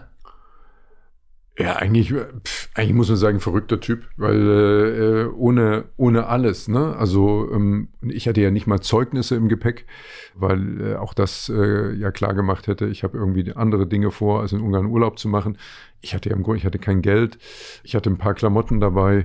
Ähm, der einzige große Vorteil, den ich vielleicht noch gegenüber anderen hatte, ich wusste, auf mich wartet Familie. Ja. Ja, also ich bin ja nicht äh, irgendwie dann erstmal in so ein ähm, Übergangslager, sondern ich hatte halt sofort familiären Anschluss. Und das waren natürlich für mich dadurch vielleicht bessere Startbedingungen. Ja, aber klar, wenn ich heute zurückdenke und so, boah, weiß nicht, wie das für mich wäre, wenn äh, unsere Söhne sind ja jetzt auch so in, dem dem Alter. Alter 20, 23, ne? Also wenn da plötzlich einer sagt, es gibt jetzt keinen keinen Vergleich gerade, den man benutzen könnte. Ich gehe jetzt da und dahin und keine Ahnung, ob wir uns wiedersehen. Auch eine krasse Entscheidung äh, gegenüber den Eltern. Total krasse Entscheidung. Würdest du sagen, dass das das größte Risiko deines Lebens war? Unbewusst wahrscheinlich schon. Ja. Du bist ja jetzt oder und giltst auch und, und sagst das selber auch gerne äh, als sehr, sehr beständig. Also jemand, der lange bei Sachen ist und der lange Sachen macht und, und, und irgendwie. Ja. Also, das sage ich jetzt nicht so sehr über mich selber. Ich bin ein beständiger Typ. Ne? Also, das ist ja eher so, wenn man, wenn man so ein bisschen äh, auf mein Umfeld blickt, dann wird man das feststellen. Also, dass es eine gewisse Beständigkeit in meinem Leben gibt. Und das finde ich auch sehr gut, dass es die gibt. Könnte das damit zu tun haben, dass du da so viel Risiko eingegangen bist, dass es dann so sich in so eine Festigkeit ich bin ein bisschen küchenpsychologisch jetzt hier gerade unterwegs. Also das, das kann natürlich mhm. sein, dass das irgendwie mit eine Rolle spielt. Ne? Aber ich glaube, das war ich früher auch schon. Also so, ähm, ich liebe es einfach, ähm, so ein paar ähm, feste Strukturen zu haben. Und ähm, wird ja oft auch von, von jüngeren Leuten gefragt, so, ja, wie ist das, äh, wie kommt man zum Fernsehen und wie schafft man das? Und es sind jetzt im September bei mir 28 Jahre, die mhm. ich beim Fernsehen bin.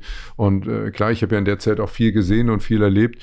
Und ich habe immer so festgestellt, ähm, äh, am besten passt dann äh, schlussendlich das Bild eines Hausbaus. Ne? Also du brauchst erstmal ein, äh, ein sauberes Fundament und dann ist halt wichtig, dass du ein paar stabile Mauern drauf baust, eine ordentliche Zwischendecke einziehst, ne? Und wenn das dann alles stabil steht, dann kannst du die nächste Etage drauf bauen. Ja, und vergiss nicht ein paar Treppen mit einzuziehen, ja, weil es geht dann ja äh, gerne mal nach oben, aber es geht auch mal wieder nach unten, ja, und äh, deswegen verzichte auch auf den Fahrstuhl, ja, weil da geht's schneller nach oben, aber auch schneller nach unten. Mhm. Das sind so ein paar Dinge, also jetzt um das mal in Bilder zu übertragen, ja, äh, die da doch ganz gut passen. Ne? Und das ist etwas, was für mich irgendwie immer so da hat man aber auch Glück, ähm, weil das kann man hier und da gar nicht äh, mitbestimmen, weil manchmal ist es ja auch so, dass man in etwas hineingerät, ja, kometenhaft nach oben geschossen wird. Das, das will man vielleicht in dem Moment gar nicht, aber man kann es gar nicht verhindern. Und dann glühst du da oben natürlich, ne? Und äh, Kometen, weiß man, ne? Mhm. haben natürlich auch ein schweres Schicksal. Woran weißt du oder woran erkennst du, wenn du was verändern musst? Also jetzt bei dieser Flucht, das ist ja so ein fließendes Gefühl gewesen, gar mhm. nicht so ganz klar ein Event, so hört sich das jetzt so an. Mhm. Und woran erkennst du aber jetzt, oh, jetzt muss ich hier, jetzt, ich bin zwar der, ich habe hier mein Fundament gebaut und so weiter, mhm. aber jetzt muss ich, brauche ich mal ein neues Haus. Ja, ich guck mal, das ist ganz interessant, wenn wir bei dem Beispiel bleiben. Ich wäre dann wahrscheinlich nicht der Typ für ein neues Haus. Ähm, ich würde eher renovieren. Aha. Ja, so, das ist also, ich, das wäre ja die totale Veränderung. Ne? Mhm. Das wäre ja Revolution und ich glaube, ich bin mehr Team Evolution. Mhm. Ne? Also eine stetige Weiterentwicklung, ähm, aber das Fundament bleibt dasselbe. Äh, ja, ich glaube, das ist der, das ist der entscheidende Unterschied. Und ich würde immer dann eine Veränderung anstreben, wenn ich an mir selber feststelle, dass ähm, ich eine gewisse Ermüdung feststelle und, äh, und, und spüre und merke so, das reizt mich jetzt nicht mehr so. Würdest du dich als konservativ bezeichnen?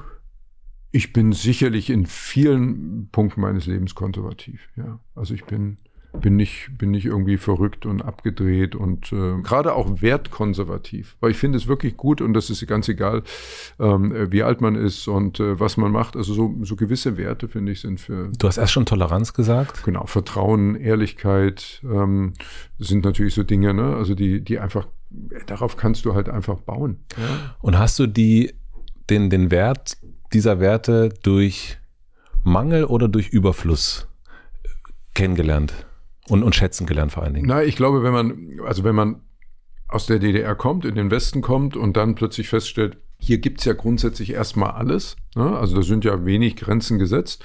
Es gibt auch im Winter Erdbeeren, wenn du das willst. Und ähm, wenn dir langweilig ist, dann kannst du gehst du halt ins Kino, da hast du die Auswahl zwischen 20 verschiedenen Filmen oder du gehst in den Freizeitpark. Und das sind ja alles zum Beispiel so Dinge, also wir hatten in der DDR auch Kinos, aber da liefen halt keine 20 Filme.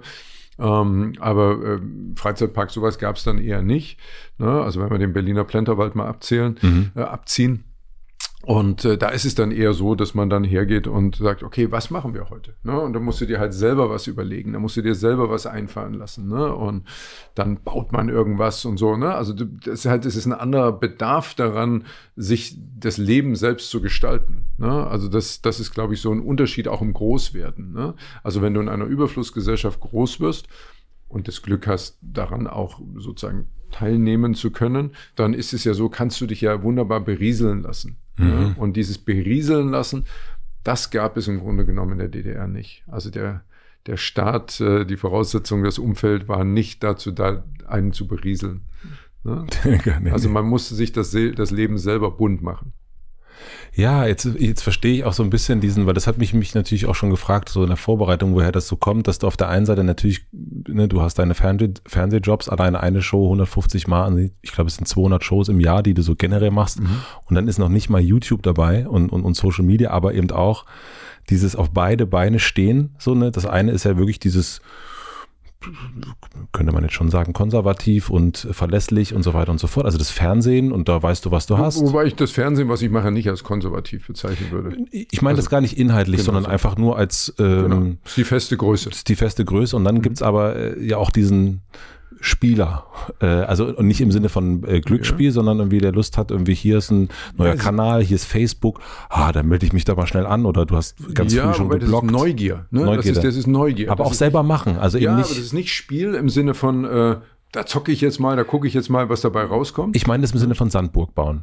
Also so äh, im, im, im Sandkasten, also im Sinne von, also nicht, ja. nicht zocken. Ich meine das, äh, ja, ich meine das eher so wie, wie Kinder, also so, äh, jetzt gibt mein Sohn, kann sich das iPad nehmen, theoretisch, und kann jedes Hörspiel hören, äh, jede Ninjago-Folge auf YouTube sich angucken mhm. oder nicht. Oder er muss sich selber was überlegen, wie genau. er sich unterhält. Und ich glaube, diesen, also diesen, dieses Gehen, ich glaube, das ist sehr ostgeprägt, finde ich. Ne? Ja, Dieses, ich muss selber was machen, ich genau. muss selber, wenn ich mich ich, die Sandburg, die muss ich selber bauen. Genau, es ist ein bisschen das äh, Pippi Langstrumpf-Leben. Ne? Ja. Also ich mache mir die Welt, wie sie mir gefällt ja. und äh, muss selber dafür sorgen, dass in meinem Leben was passiert, mhm. weil ich nicht von außen berieselt werde. Ne? Ja. Also so, das, das ist so äh, dieser Punkt und das ist auch was, was mich sicherlich so ein bisschen kennzeichnet. Ne? Also dass ich auch immer wieder gucke, was, was, was gibt so an neuen und bei diesen neuen Sachen dann auch feststelle, es gibt auch viele neue Sachen, die brauche ich für mich nicht, die sind für mich nicht interessant.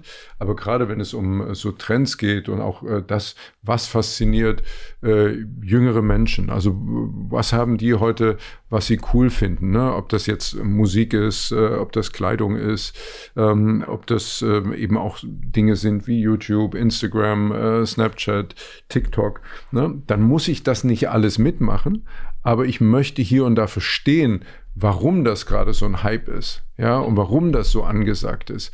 Und da sind, da spielen viele Sachen zusammen. Ein Teil der Dinge erlebe ich ja zu Hause, ne, mhm. ne, also so über meine eigenen Jungs, äh, ne, und äh, andere Dinge erlebe ich über meinen Beruf, ne, weil ich auch da das Glück habe, mit äh, vielen jungen mhm. Menschen mhm. zu tun zu haben. Und du merkst ja dann oft, äh, also auch wenn ich bei Klein gegen Groß mit Kindern zusammen bin und so, ne? Und äh, du, du kannst dann irgendwie, ähm, also die kommen dann so mit jungen Themen und dann sage ich, ah ja, du meinst das und das und das. Dann gucken die dich immer an und sagen, wie, das kennst du? Ne? Also so, ne? weil sie das dann von zu Hause vielleicht gar nicht so kennen, ähm, dass die Eltern auch etwas mit ihren Themen zu tun haben. Ne? Also ich erinnere mich so, ähm, ich kann mich nicht, also was Musik betrifft zum Beispiel, ne? also kann ich mich nicht erinnern, dass ich irgendwie mit meinem Vater äh, einen Musikgeschmack geteilt habe. Er hat seine Musik gehört und ich habe meine Musik gehört. Ne? Aber du und deine Söhne ihr teilt dann schon. Wir teilen dann schon sehr viel mehr, ähm, als das, äh, als das halt zu meiner Zeit in dem Alter so war. Ne? Also weil die Generationen, glaube ich, da auch ein Stück näher aneinander gerutscht sind und ähm, ja, also so, ich gehe geh ja auch mal in einen Club. Ja, ja, aber was, was glaubst du, woran das liegt? Das ist bei, es gibt ja schon auch Menschen, die dann irgendwann ab so einem gewissen Punkt sagen, ja, Italien, da waren wir letztes Jahr, vorletztes Jahr, äh, da, wissen, da wissen wir wenigstens, was wir haben. Ne? Genau. Ja. Ähm, woran liegt das, dass Menschen irgendwann, ich glaube, es ist auch ein bisschen so eine Altersfrage, habe ich das Gefühl, so ein bisschen satt werden oder so ein bisschen sich darauf verlassen wollen? Ich glaube, das ist wiederum gar keine, keine Altersfrage, das ist eine Typfrage. Okay. Ja, ich glaube, das ist, das, das findest du bei Menschen, die deutlich jünger sind als wir beide. Ähm, also das kann ja, das ist nicht irgendwie was, was dann ab einem bestimmten Alter einsetzt. Ich glaube, das ist eine Typsache. Gibt es irgendjemand, der dir irgendwann mal in den Arsch treten musste? So richtig in den Arsch treten. Also das, das glaube ich nicht. Also ich glaube, das ist eher so, dass es mal Menschen gibt, die, äh, also das ist auch, also auch für, für uns zu Hause ähm, äh, ist das immer wunderbar, ähm, weil wir, also als Familie ja A, gar nicht in der Öffentlichkeit stehen, ähm, meine Frau jetzt nun auch gar nichts mit dem Medienberuf zu tun hat und damit gilt das auch zu Hause nichts. Ne? Also das ist halt mein Beruf, aber das ist ja nicht so, weißt du, wenn du eine Show machst und ins Studio kommst, dann sitzt da Publikum, das freut sich, dass für die ist das was ganz Besonderes, dass du da bist, dann gibt's Applaus. Ne? Und dann, du stehst da ja so im Mittelpunkt, aber wenn ich jetzt morgens in die Küche komme und zum Frühstück komme, gibt's keinen Applaus. Es gibt doch niemanden, der das macht vorher. Ne? Weiß auch nicht, was da los ist, aber da wird nicht applaudiert. Ja, auch, auch abends nicht. Also ähm, insofern. Deswegen bist du auch so viel weg, ne? Ja, ja, genau. Ja. Aber nein, das ist so, nein, das, das sind, glaube ich, die entscheidenden, entscheidenden Punkte. Ne? Also, dass man immer wieder so geerdet wird und, und einfach weiß, es gibt halt das eine und das andere. Ne? Und mein Berufsleben ähm, äh, ist halt in vielen Punkten natürlich auch ein privilegiertes Leben, ne? weil wenn du, so wie ich es tue, ja vor der Kamera stehst, ne, dann ach, möchten sie nicht noch hier und möchten sie nicht noch da. Und dann ist es an dir selber eigentlich, das so ein bisschen zu moderieren. Ich glaube, ich gehöre tatsächlich so eher zu den wenigen Leuten, die im Hotel mal äh, sagen, hm, Entschuldigung, hätten Sie auch ein kleineres Zimmer für mich? Ich bin gar nicht so gerne in so großen Zimmern. Äh, musst du dazu wissen, äh, das weiß ich gar nicht, ob das irgendwo aufgefallen ist. Ich habe ähm, früher in meiner Schulzeit in den Ferien selber mal im Hotel gearbeitet, so als Hotelboy und äh, in Leipzig, das ist das heutige West-In-Hotel, das war damals das Hotel Merkur in Leipzig. Mhm. Und ähm, wenn mal Not am Mann war, habe ich dann auch äh, den, den Zimmermädchen geholfen und da die Zimmer mitgemacht und so. Da habe ich ganz viel fürs Leben gelernt. Ja, habe ich auch Betten machen gelernt gelernt und wie man die Laken richtig einschlägt und äh, wohin die Falte geht und, und so weiter. Aber was also, hast du da gelernt? Da hab, und da habe ich zum Beispiel gelernt, ähm, oder das, nein, nicht, das habe ich nicht so gelernt, aber das ist eine, eine, eine Erfahrung, die ich damals gemacht habe, wie furchtbar unordentlich äh, viele Gäste so ein Zimmer verlassen, ja. ja wo man sagt, also das machst du doch zu Hause auch nicht. Ne? Also du schmeißt, du gehst doch zu Hause nicht aus dem Zimmer und schmeißt die Bettdecke an den Boden oder die Kissen in die Ecke oder so.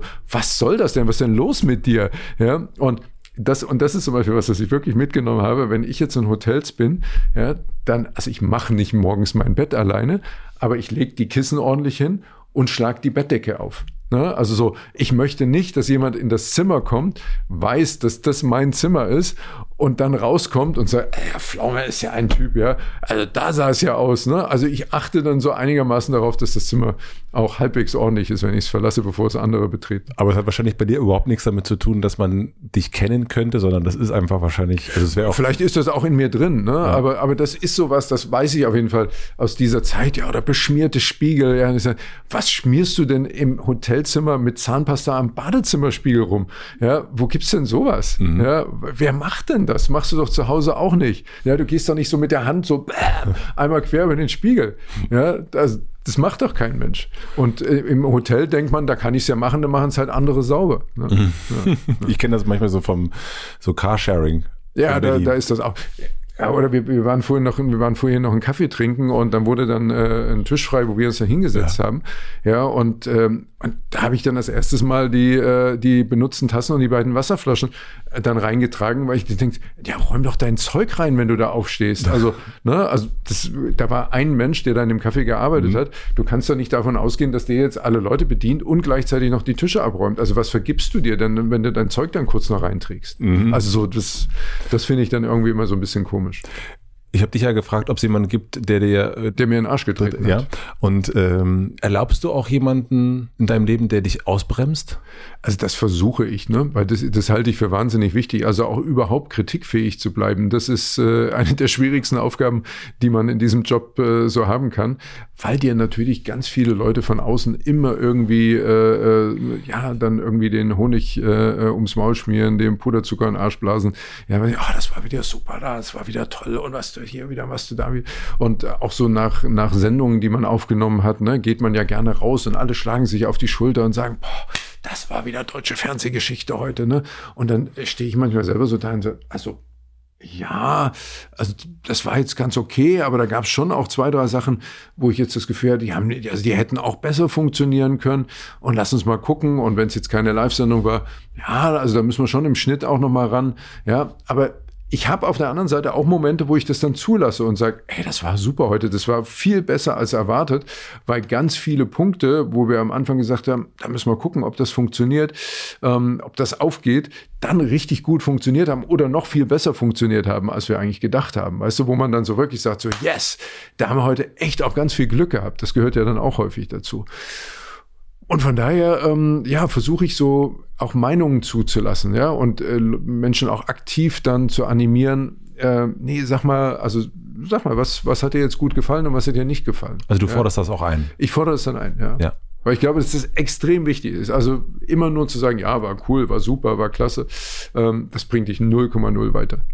Und ausbremsen im Sinne von, nee, jetzt hör mal auf, jetzt, jetzt, jetzt machst du ja schon 150 Sendungen, nur von dieser einen Sendung und jetzt, jetzt mach mal nicht noch, noch was mehr. Mhm. Also kennst du das, dass da jemand sagt? Das kenne ich auch, ja. Das ist, das ist hier und da, also manchmal passiert das ganz, ganz unterschwellig, ne, dass man einfach in der Diskussion über etwas dann feststellt, ja, vielleicht ist es auch besser, das einfach mal zu lassen. Mhm. Ne?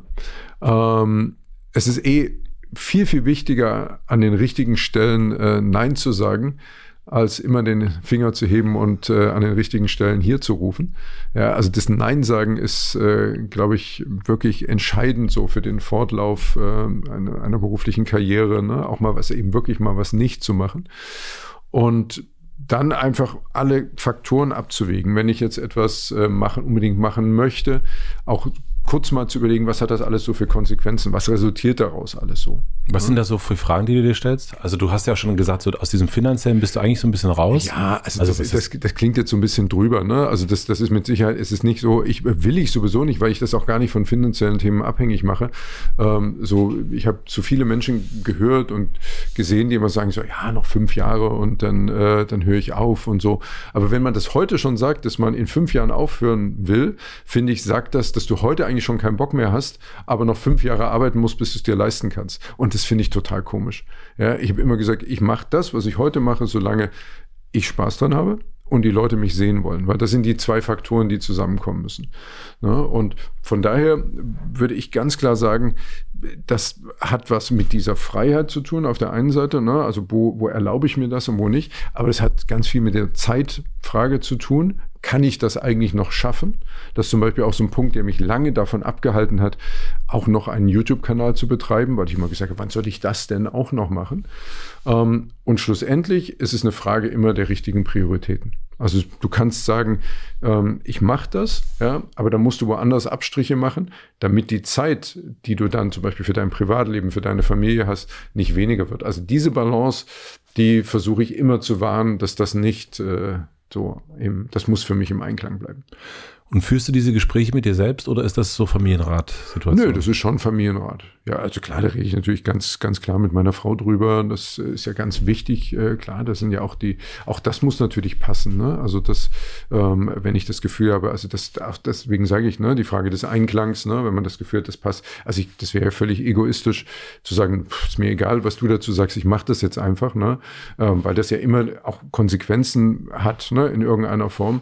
Und äh, da muss halt die Balance erhalten bleiben. Genauso ähm, ist das eben auch, wenn ich jetzt darüber nachdenke, also gerade so ein junges Thema wie YouTube oder wie Instagram, dann rede ich natürlich auch mit, äh, mit unseren Söhnen darüber und sage, was haltet ihr davon, wie findet ihr das, das und das ist die Idee, das würde ich da machen.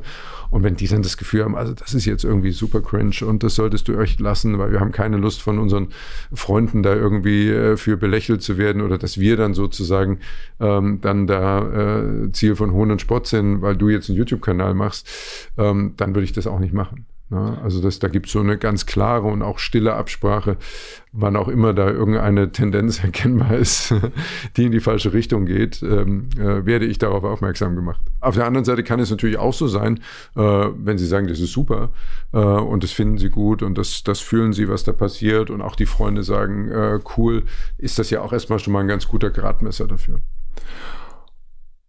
Konnten deine Söhne gegen dich auch rebellieren? Auch bestimmt. Also warum nicht? Also ich bin jetzt. Nee, also ist es, äh, gab's gab's Situationen, wo ihr, also diese, wenn der, also die, was du ja machst, du triffst ja im Grunde auch bei YouTube oder auch allgemein, du lebst ja ein Leben, von dem irgendwie viele Jugendliche auch denken, Mensch, ist ja hm. geil. Also jetzt auch, ob das jetzt anfängt bei irgendwie äh, Klamotten oder Sneaker oder was auch immer, also so ganz vielleicht ein bisschen oberflächliche Sachen, aber eben auch wenn du dann irgendwie mit, mit Montana Black zusammen bist und so weiter. Also all die Sachen, das sind ja Sachen, wo du denkst, okay, das ist ja eigentlich das will ja eigentlich das Kind selber erleben und jetzt macht es der Vater.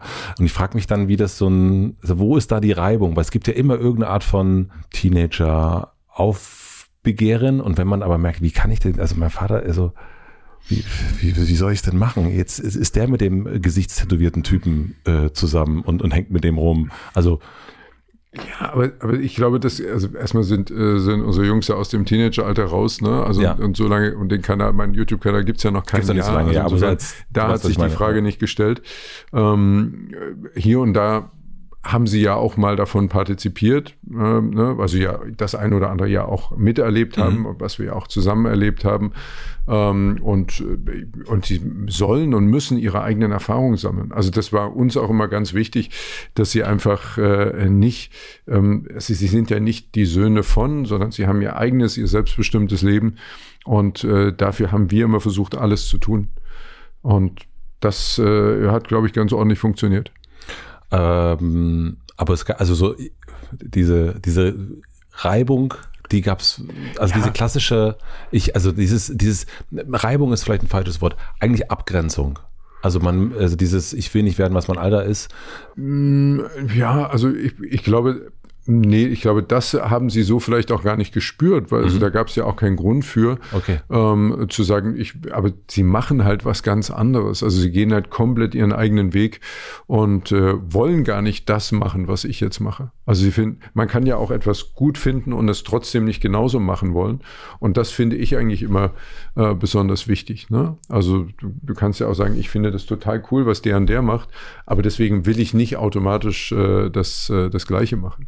Ich finde es total cool, aber dass ihr, also das, was scheinbar mit dir und deinem Vater schon war, dass du, dass er auch eine Vertrauensperson von dir war und dass du das Gefühl hast, du kannst mit ihm reden, Ja. dass das sich übertragen hat auch auf deine Söhne, weil das ist ja so ein, ähm, Also ich es glaube, ist nicht, es ist nicht, also du weißt zumindest, dass es nicht gewöhnlich ist, dass es so ist. Also das, Nee, also das auf keinen Fall. Ne? Also ich glaube, es sind die gemeinsamen Erlebnisse, die wahnsinnig verbinden. Ne? Mhm. Also so, dass du wirklich das Gefühl hast, wir haben so viel zusammen unternommen, wir haben äh, auch so viel coole und andere Sachen gemacht. Äh, das verbindet natürlich irgendwie auch. Und auf der anderen Seite ähm, hat jeder natürlich auch äh, seinen Freiraum. Ne? Und das ist auch ganz wichtig und bewusst so, ne? dass sie quasi auch ihren eigenen Weg gehen, äh, der dann gar nichts mit mir und mit dem, was ich mache, zu tun hat. Deswegen haben wir sie auch immer komplett aus der Öffentlichkeit rausgehalten.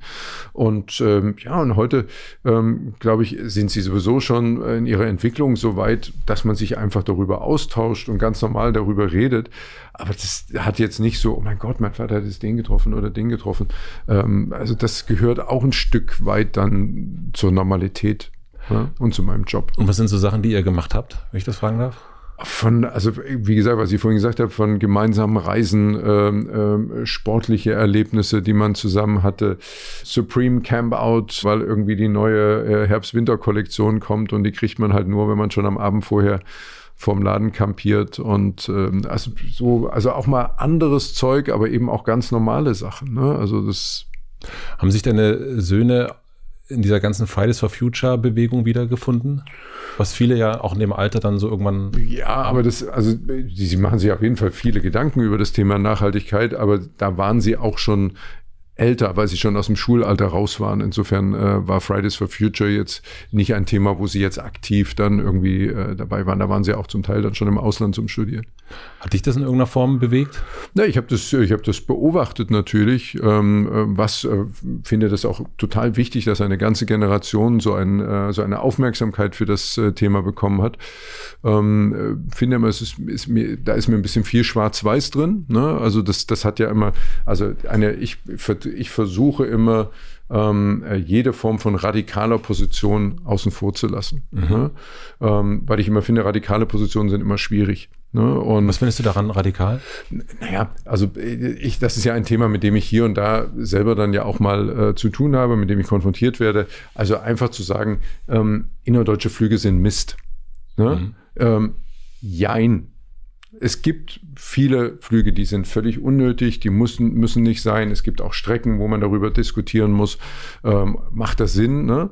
Aber es gibt auch ganz klare Notwendigkeiten. Ne? Also es, es gibt hier und da einfach auch zeitliche Notwendigkeiten, die, deinen Terminkalender äh, dann äh, setzt oder, oder, oder, wo man sagt, also ich würde ja nicht fliegen, wenn es auf andere Weise schneller gehen würde. Das wäre ja total dämlich.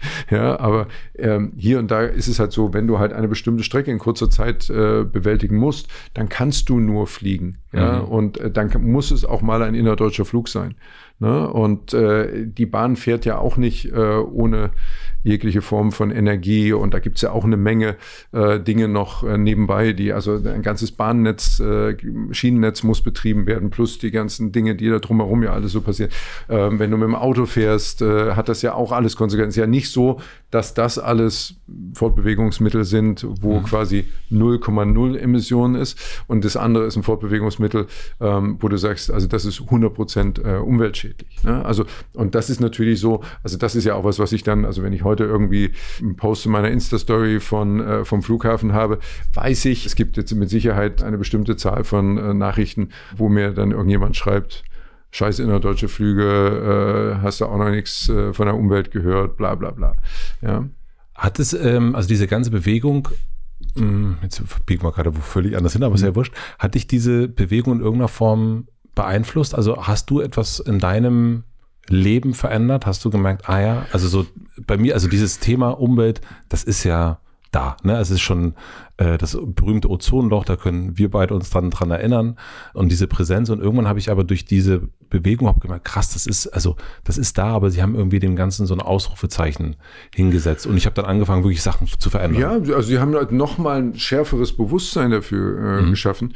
Ähm, ich finde es aber schlussendlich wichtig, äh, dass wir alle in unserem eigenen Leben ähm, uns Gedanken darüber machen ne? und nicht immer versuchen, also das ist etwas, was grundsätzlich ähm, überhaupt nicht zu mir gehört, ist andere zu belehren. Ne? Du musst das aber jetzt so machen äh, und warum machst du das nicht so und ne? und immer so dieses äh, mit dem Zeigefinger, weil ich dann immer sage, guck als allererstes Mal auf dich selber. Und wenn wir alle auf uns selber gucken, ja, und wenn wir alle ein Bewusstsein entwickeln, ne, wo wir uns vielleicht auch in einer ganz gesunden Mitte bewegen, ne, und sagen, ne, also wir trennen unseren Müll sauber, ne, das und das passiert da und ähm, ja, wir machen uns einfach Gedanken darüber und treffen Entscheidungen bewusst ne, und sagen, hier muss es sein, dass ich mal fliege, hier fahre ich mit der Bahn, da passiert dies, da passiert jenes, dann haben wir am Ende das Richtige getan. Ja, weil wenn jeder dieses Bewusstsein entwickelt, dann haben wir am meisten geschafft. Aber ich glaube, wenn so Dinge kommen, das darfst du nicht mehr und das darfst du nicht mehr und plötzlich, jetzt soll man keinen Fisch mehr essen, weil es eine Netflix-Doku darüber gab und, ne, und so, das, das finde ich so schwierig, weil das ist so ein, so ein Zeichen der heutigen Zeit. Ne?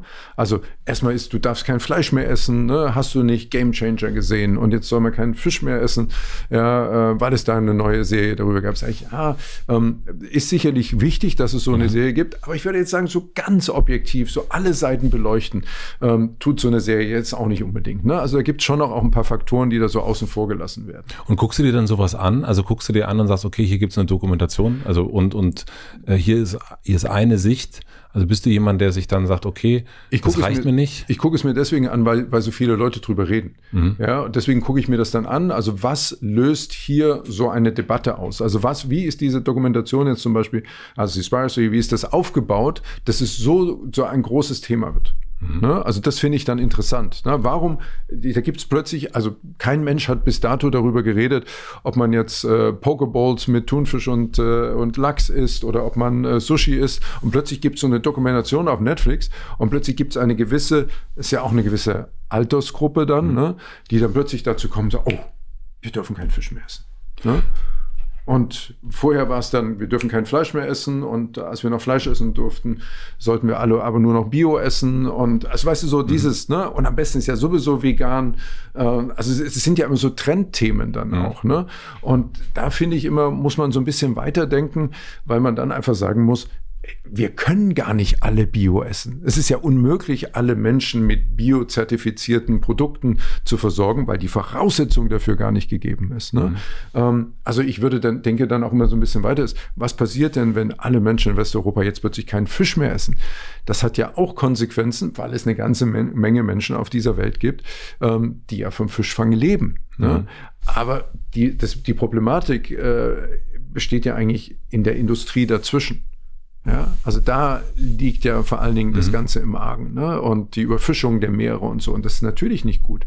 Ja, und da muss man aber an einem anderen Punkt ansetzen. Also das plötzlich sagen, wir boykottieren jetzt einfach, wir essen alle keinen Fisch mehr, ist ja nicht die Lösung. Mhm. Ne?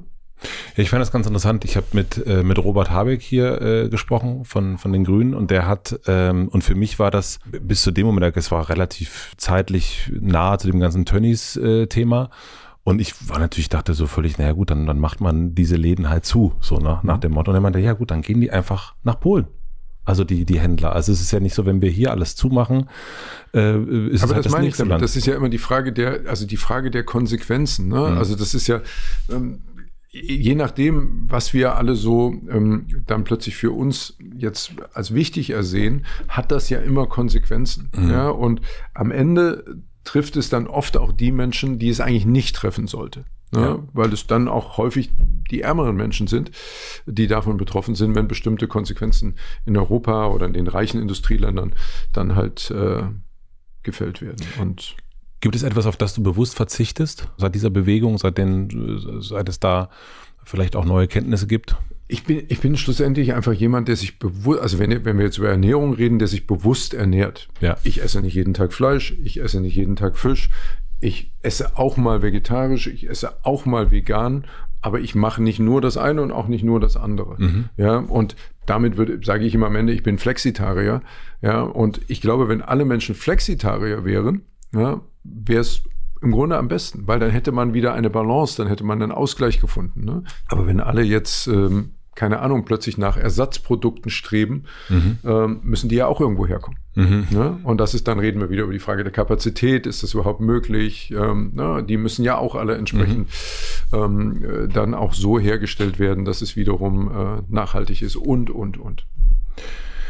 Ich mache mal wirklich die beknackteste Überleitung, die man machen kann. Jetzt bin ich gespannt. Jetzt bin ich, also wir kommen mal, pass auf, apropos Fleisch als du in Frankfurt am Bahnhof angekommen bist.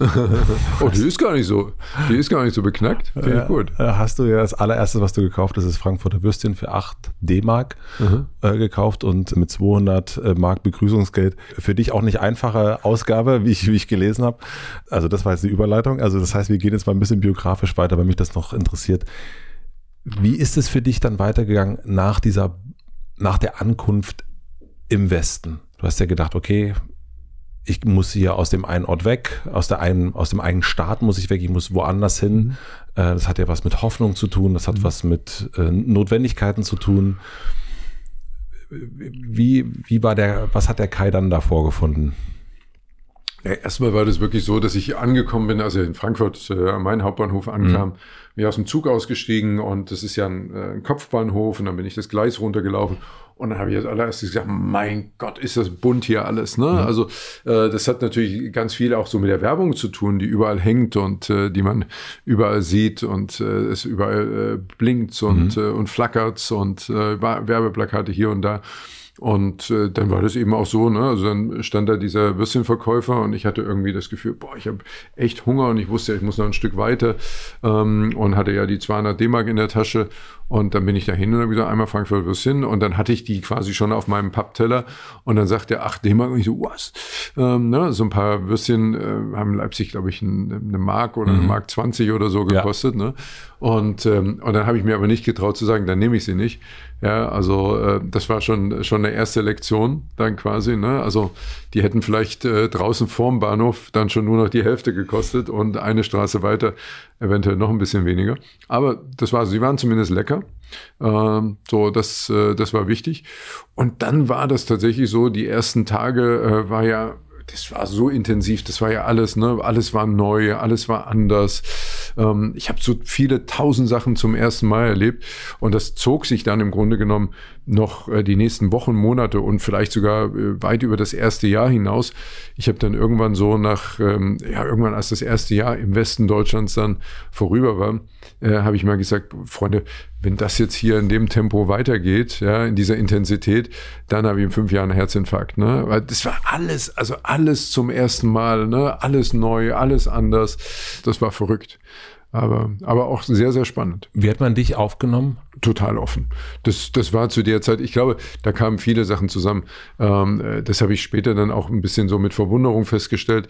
Offensichtlich habe ich auch viele Klischees jetzt nicht erfüllt, die man so äh, Menschen aus der DDR dann wohl im Westen zugeschrieben hat. Ne? Also irgendwie, das fing beim Dialekt an, dass ich jetzt äh, eben keinen komischen Ossi-Dialekt habe, äh, nicht irgendwie extrem komisch mhm. angezogen bin und so. Ne? Es war irgendwie untypisch, wie du kommst aus der DDR, weißt du so, das ist so, die sehen doch alle ganz anders aus, die reden doch alle so komisch, weißt du so, ne? Also das, was ja auch völlig sinnlos war. Aber offensichtlich gab es eben doch auch viele Menschen im Westen, die gar kein klares Bild wiederum von den Menschen in der, in der DDR damals hatten. Und dementsprechend bin ich sehr freundlich aufgenommen worden. Ich war natürlich, vielleicht war das auch besonders, ich war natürlich auch so, wie ich ja auch aus der DDR gekommen bin und auch da sozusagen, ich war sehr offen und sehr kontaktfreudig und so, ne, und äh, bin auch immer auf andere zugegangen und habe auch keinen Zweifel dran gelassen, dass ich jetzt hier in dieser Gruppe dabei bin und äh, damit drinstehe in dem Kreis oder mit an dem Tisch setze. Ich habe dann einfach gesagt, so Leute, ich bin da. Was machen wir jetzt? Was geht ab? Wie hast du deine Ausbildung bekommen? Ich meine, du bist dann, äh, hast äh, bei einer Bank die Ausbildung gemacht, du hattest ja keine Zeugnisse und nichts, also nichts, was man irgendwie zeigen konnte und sagen könnte. Naja, das, das konnte ich mir dann zum, das konnte ich mir zum Glück später nachschicken lassen. Okay. Also das mhm. war möglich. Also als erstes habe ich, habe ich mir mal einen Job gesucht. Also da waren wir noch gar nicht bei der Bank. Ich habe erstmal in der Nähe von Frankfurt in einem Lager, in einer großen Pharmafirma in einem Lager gearbeitet und da Kisten gepackt und mir einfach mal Geld dazu verdient, ähm, weil ich A nicht äh, komplett meiner Tante da auf der Tasche liegen wollte und, und B sehr schnell verstanden verstanden habe, dass äh, das System im Westen Deutschlands schon so funktioniert, ähm, dass zwar alles da ist, aber dass das, was da ist, ja irgendwie auch dann äh, erworben werden muss. Und das geht halt dann nur, wenn du auch ein bisschen Kohle in der Tasche hast. Und insofern habe ich mir erstmal da einen Job gesucht, dann habe ich da im Lager gearbeitet. Dann war natürlich irgendwann so diese Frage, ich hatte, habe ja Informatik studiert in, in Magdeburg in der DDR, vier Semester dann studiert. Da war aber klar, das kann ich nicht nahtlos fortsetzen, weil auch die ganze technische mhm. Grundlage einfach eine ganz andere war. Und ähm, habe ich gesagt, ja, so also Bank fände ich schon so ganz spannend. Klar, ich war irgendwie in Frankfurt und habe diese hohen Häuser da gesehen und die Bankhochhäuser und habe dann gesagt, ja, Bank, Bank ist, glaube ich, ganz cool. Und zwei Cousins meines Vaters ähm, haben in Frankfurt eben auch eine Banklehre gemacht und äh, auch Banker. Und ähm, und dann äh, hat der eine gesagt, ja, ich höre mal danach eben in der Frankfurter Privatbank, wo ich dann später dann auch meine Ausbildung gemacht habe. Ich frage mal den Personalchef und ähm, dann rief mich irgendwann die Personalabteilung da an und das weiß ich noch, das war, war an einem Dienstag und dann, äh, ja, hier ist die Personalabteilung und so, ähm, äh, wir würden gerne mal einen Termin mit Ihnen ausmachen, wann hätten Sie denn Zeit? Ne? Und ich so, ja, wie wäre es denn morgen? Ne? Und sie so, äh, äh ja, äh, wir hatten eigentlich so an nächstes, aber okay, dann kommen Sie mal morgen. Ne? Mhm. Und dann bin ich dahin und dann habe ich anderthalb Stunden da mit dem Personalchef damals geredet und dann hatte ich dann Ausbildungsplatz und dann war das irgendwie so, ja, das ist noch aber ein halbes Jahr hin, bis die Ausbildung beginnt. Und dann habe ich so eine Trainee-Ausbildung mhm. dann in der Zeit gemacht und sollte eigentlich diverse Abteilungen durchlaufen dann in diesem halben Jahr. Und dann äh, war aber schon die zweite Abteilung, äh, in der ich war, war dann schon äh, die Börsenabteilung, die, der Aktienhandel. Und dann habe ich irgendwie irgendwann, äh, also dann sollte ich in die Kreditabteilung danach gehen und da bin ich dann irgendwann zu dem Chef vom Aktienhandel und habe ihm, gesagt, hab ihm gesagt, also äh, ich wollte Ihnen nur mal sagen, hier, ähm, also Kredit, das ist glaube ich so gar nichts für mich, aber hier so im Aktienhandel und Börsen so, das finde ich total spannend. Sie brauchen, also es ist doch gerade so viel los, Sie brauchen da bestimmt noch länger Unterstützung, ja. Und dann sagte er, ja, ja, das ist eine gute Idee und bleiben Sie mal noch ein bisschen hier.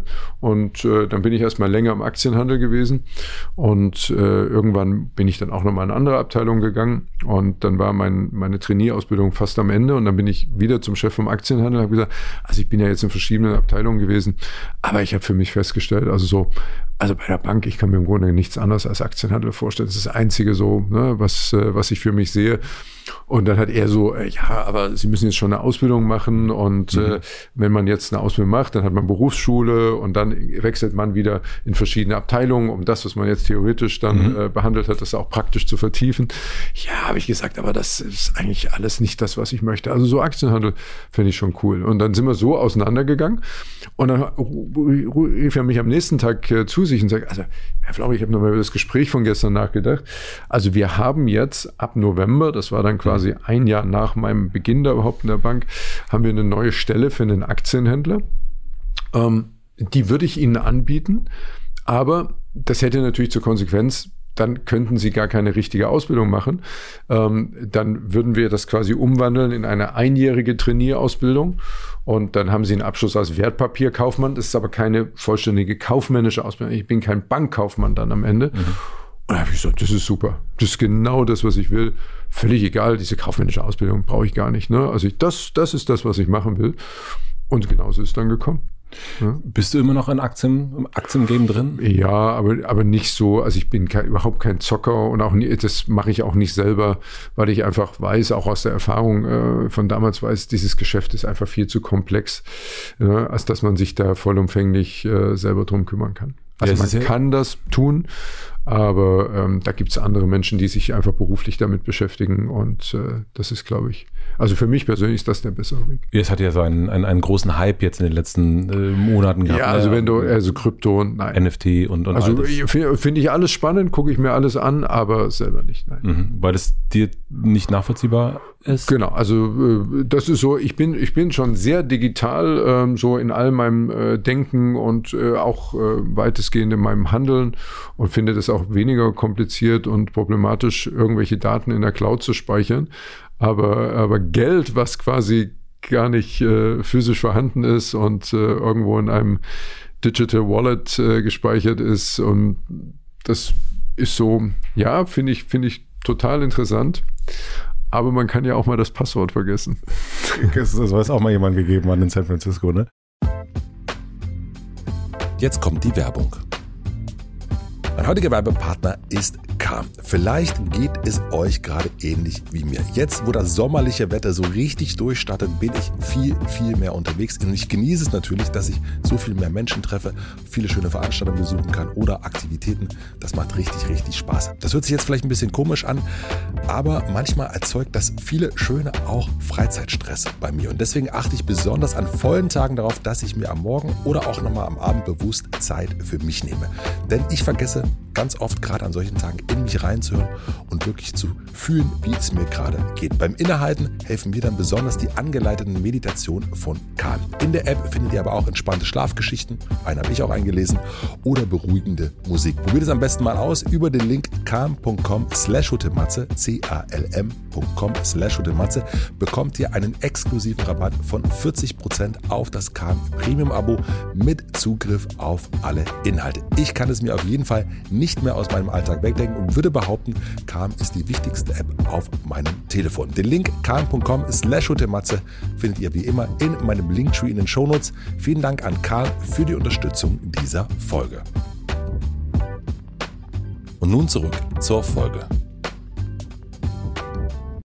Dein erster TV-Auftritt war bei Herzblatt äh, als Kandidat und Du hast, äh, da wurdest du gefragt von Rudi Carell, eben warum ne, und so weiter. Und deine Antwort war damals, äh, wenn Kapitalismus, dann an der Quelle. Als äh, warum hast du denn das gemacht? Und Kapitalismus ist ja nur wirklich das komplette Gegenteil von dem, was wir in der DDR erlebt haben. Wie, wie bist du damit umgegangen? Das war natürlich eine schlagfertige Antwort. Kapitalismus an der Quelle, aber mit dem einen aufgewachsen sein, auch vor allen Dingen evangelisch geprägt, sozialistisch geprägt und dann aber ja full in Kapitalismus, Aktienhandel, also das ist ja wirklich das komplette Gegenteil. Mhm. Wie ging dir das in der Zeit? Also das war natürlich so, dass das am Anfang äh, für mich schwierig zu verstehen war, weil äh, die, die Börse und das Bankensystem ja so, das, das gibt es ja in sozialistischen Staaten logischerweise mhm. alles nicht. Ähm, und äh, plötzlich stellte man irgendwie so fest, also da werden Werte geschaffen, aber natürlich auch Werte vernichtet, muss man ja auch immer dazu ja. sagen. Ne? Also es ist ja nicht so, dass da neues Geld äh, entsteht, sondern es wird ja ganz viel Geld umgeschichtet. Ne? Mhm. Also wenn irgendeiner einen großen Gewinn macht, wird auf der anderen Seite irgendeiner draufgezahlt haben. Ne? Also das, das ist ja eine, eine wichtige Erkenntnis. Und äh, das war schon ähm, extrem neu und extrem anders. Ne? Also auch so dieses Nichts überhaupt davon jemals in der Hand gehalten zu haben, was da so bewegt wird. Ne? Also dass man auf dem Börsenparkett steht und man handelt Positionen natürlich auch in großen finanziellen mhm. Dimensionen für, für Kunden. Das können ja auch Geschäftskunden sein. Und äh, aber, aber du hältst weder das Geld jemals in den Händen, noch bekommst du die Aktien jemals in, den Händen, in die Hände.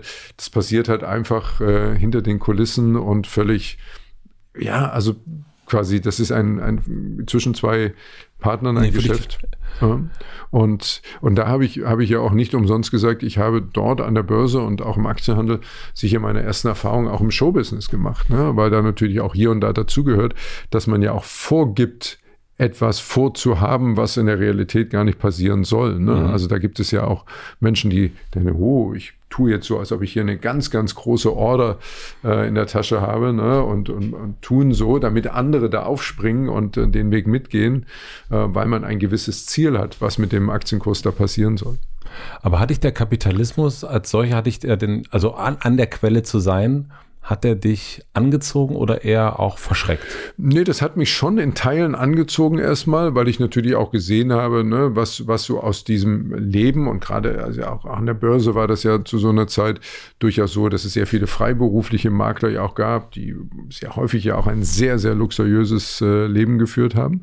Aber ich habe gerade in dieser Phase, als ich dann auch in der Börse war, schon auch mitbekommen, dass es eben viele, viele dann auch gibt, die es dann eben auch äh, wieder im Umkehrschluss, äh, die es dann zerrissen hat. Ne? Also wo dann quasi lange, lange Zeit äh, ein, ein sehr luxuriöses Leben und äh, immer in der Gewinnzone und auf einmal Bam. Mhm. Ne? Und dann war das alles vorbei. Mhm. Und dann äh, ist die Blase geplatzt. Ne? Und äh, deswegen sage ich, da, da hat man viele spannende Erfahrungen machen können. Und äh, das hat mich ganz, äh, sage ich heute auch oft, das war so mit so eine der wichtigsten äh, Zeiten, so Phasen in meinem Leben.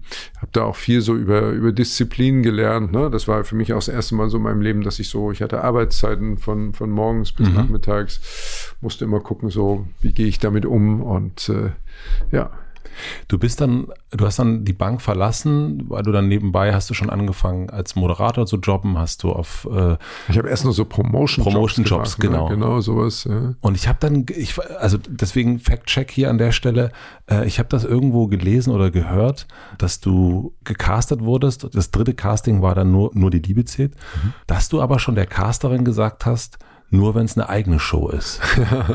Stimmte also, das oder? Ja, das, das stimmt, das stimmt wirklich. Also nach der nach der ganzen Geschichte mit Herzblatt ähm, hatte ja. ich ja diese für mich diese Erfahrung. Ich war als Kandidat in einer Show, super positive Erfahrung, ne, hat mir mega Spaß gemacht. Äh, ich fand das Umfeld toll, ich fand dieses Fernsehleben toll und so und ähm, äh, auch die Begegnung mit Rudi Carell war für mich angenehm und so. Das hat, es hat alles hat alles wirklich gepasst. Und dann war ich danach, nach Herzblatt war ich aber zwei Jahre wieder in der Bank. Dann hatte ich mich schon selbstständig gemacht, weil ich eben durch meine ganzen Nebenjobs und durch die ganze Moderation Aktion, die ich da gemacht hatte, das Gefühl hatte, okay, vielleicht führt mich das doch nochmal woanders hin. Und ich wusste, ich brauche da mehr Zeit, ja. um mich daran eben wirklich dann auch äh, zu gewöhnen und äh, mich darauf zu konzentrieren.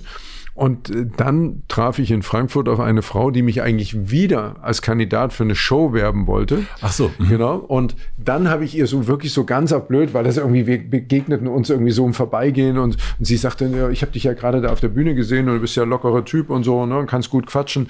Ähm, hast du nicht Bock, da als Kandidat in diese Show zu gehen? Und dann habe ich zu ihr gesagt, also sei mir nicht böse, aber die nächste Show, in die ich gehe, ist meine eigene. Und da hat ich mich angeguckt und hat wirklich wahrscheinlich gedacht, was für ein Depp, was für ein blöder Spruch, ja, was für ein Idiot. Ne? Und, und dann ging, sind wir auch direkt wieder auseinandergegangen. Also wir haben gar kein Wort weiter miteinander gewechselt, ja. sind uns aber später dann nochmal begegnet, wo ein bisschen mehr Ruhe war. Und da sind wir dann, äh, dann etwas tiefer ins Gespräch gekommen. Und dann habe ich ihr das nochmal erklärt, wie ich das meinte und habe ihr das mit Herzblatt erzählt und so weiter und habe ihr auch erzählt, was ich vorhabe. Und über sie bin ich dann tatsächlich äh, zum ersten Moderatorencasting eingeladen worden. Aber woher hatte denn dieser dieser Pflaume aus dem Osten mit den Frankfurter Würstchen und äh, der Bankenlehrer. Und so. Wo hatte der sein Selbstvertrauen her? Weil das ist ja wirklich, also zu ich sagen, bin, ich, bin, ich bin jetzt gerade an der Stelle bin ich gerade froh, dass das erste, was ich im Westen gegessen habe, nicht grüne Eier mit Soße waren. Ja. weil, dann wäre der Satz eben böse ausgefallen. Ja. ja, aber woher kam dieses Selbstbewusstsein? Allein schon zu sagen, ich will, also wir haben es erst schon gehört, ne, Rudi Carell war für dich äh, jemand, den du im Fernsehen gesehen hast. Dann hast du den kennengelernt als Kandidat einer Show und dann aber zu sagen, so, ich traue mir das auch zu, so eine Show zu machen. Ich glaube, also ich glaube, diese Form von Urvertrauen, die brauchst du auch, wenn du solche Sachen dann irgendwann erreichen willst. Also das ist so, das ist eine, vielleicht eine ganz wichtige Grundlage. Nur wenn du dieses Urvertrauen hast, dann, dann kann das irgendwann auch funktionieren. Weil wenn du immer nur in Selbstzweifeln lebst, dann wirst du den nächsten Schritt irgendwann nicht mehr gehen. Ich glaube, das ist, ein, das ist so, ein, so ein entscheidender Punkt. Und ist dieses Urvertrauen mitgeliefert worden oder ist das? Äh, ich glaube, dass das erlernt? Urvertrauen tatsächlich auch Teil der Erziehung ist. Also die ähm, und, unsere Eltern haben immer gesagt, also das war ja dann auch so, ich lebte im Westen Deutschlands, auch dann nachdem quasi schon ein, ein Verkehr zwischen äh, Ost und West möglich war, mhm. ähm, war ich in Frankfurt, meine Eltern lebten in Leipzig. Und dann war es immer so, dass sie gesagt haben, also egal was du jetzt machst, weil ich habe dann irgendwann gesagt, ja, ich höre jetzt in der Bank auf. Wie, wie du hörst jetzt in der Bank auf? Ja, ja ich höre jetzt in der Bank auf. Ähm, ich mache mich jetzt selbstständig als Moderator und will mal gucken, ob ich nicht zum Fernsehen komme. Und das war natürlich ganz weit weg. Ne? Und das war jetzt nicht so, dass meine Eltern gesagt haben, ja, yeah, klasse, hör in der Bank auf, super, wer will schon in der Bank arbeiten? Ja, mach dich selbstständig, wer braucht schon Sicherheit? Ne? Aber das haben sie eben nicht gesagt, sondern sie haben gesagt, ja, ähm, alles klar, hast du dir das gut überlegt? Ja, okay, dann äh, versuch das. Und wenn es nicht klappt, weißt du ja, wir sind immer für dich da. Und das ist eine Form von Urvertrauen, äh, wo wir wieder da sind, was ich vorhin sagte, die wir versucht haben, versuchen, bis heute versuchen, unseren Jungs eben auch mitzugeben. Zu wissen, was auch immer passiert, du kannst anrufen und genau. Also, probier dich aus. Du musst dich ausprobieren und dazu gehört auch mal zu scheitern und dass mal was nicht klappt und dass nicht alles im ersten Anlauf klappt und so. Das ist das ist fast normal. Alles andere wäre ja eigentlich nicht normal. Und so war das dann eben auch und dann ja, dann habe ich irgendwann äh, gesagt, so jetzt habe ich habe jetzt einen Casting-Termin, ne? Und dann bin ich da zu dem Casting und dann wusste ich, das sind irgendwie noch sechs andere Leute, die da gecastet werden. Und da habe ich natürlich angefangen zu rechnen und habe gesagt, oh, das ist ja eine realistische Chance und du musst nur besser sein als die anderen sechs. Ähm, dann hast du die Show. Ne? Und dann war ich aber wahrscheinlich, also ich war wahrscheinlich nicht gut, weil mhm. völlig verkrampft, war aber dann auch egal, weil die Shows nie produziert wurden. Dann gab es aber kurze Zeit später ein zweites Casting. Mhm. Ähm, da waren, glaube ich, dann sieben mit mir noch da in der Verlosung. Die Show ist auch nie produziert worden. Und dann kam das Casting für Nur die Liebe zählt. Und da wusste ich dann wiederum, da sind 40 Leute im Casting, auch Leute, die schon andere Sachen im Fernsehen gemacht haben. Und ich war irgendwie der, der Dritte am ersten Tag und habe irgendwie am Abend vorher noch bis zwei Uhr nachts irgendwo eine Karaoke Show moderiert und kam da morgens hin und war völlig durch und äh, bin da so, ja, komm, hingehen, Erfahrung sammeln, Leute kennenlernen, nach Hause schauen. Ich wollte eigentlich nur schlafen, ich wollte mhm. ins Bett. Und so ein bisschen mit dieser Einstellung bin ich da auch so durch das Casting und vielleicht hat Bass mir dann am Ende die, die nötige Lockerheit gegeben. Was haben die in dir gesehen? Also Sie müssen ja vor allen Dingen jemanden gesehen haben, der mit der Liebe umgehen kann.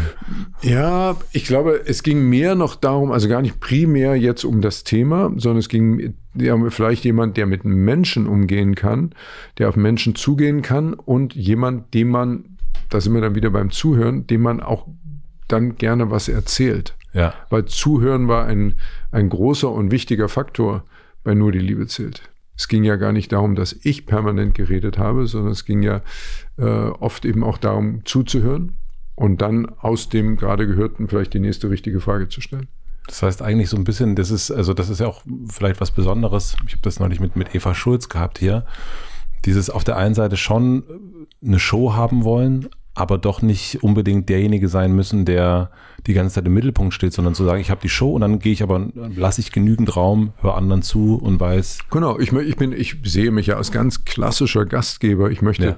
dass es meinen Gästen gut geht. Ich möchte, dass meine Gäste mit einem guten Gefühl nach Hause gehen.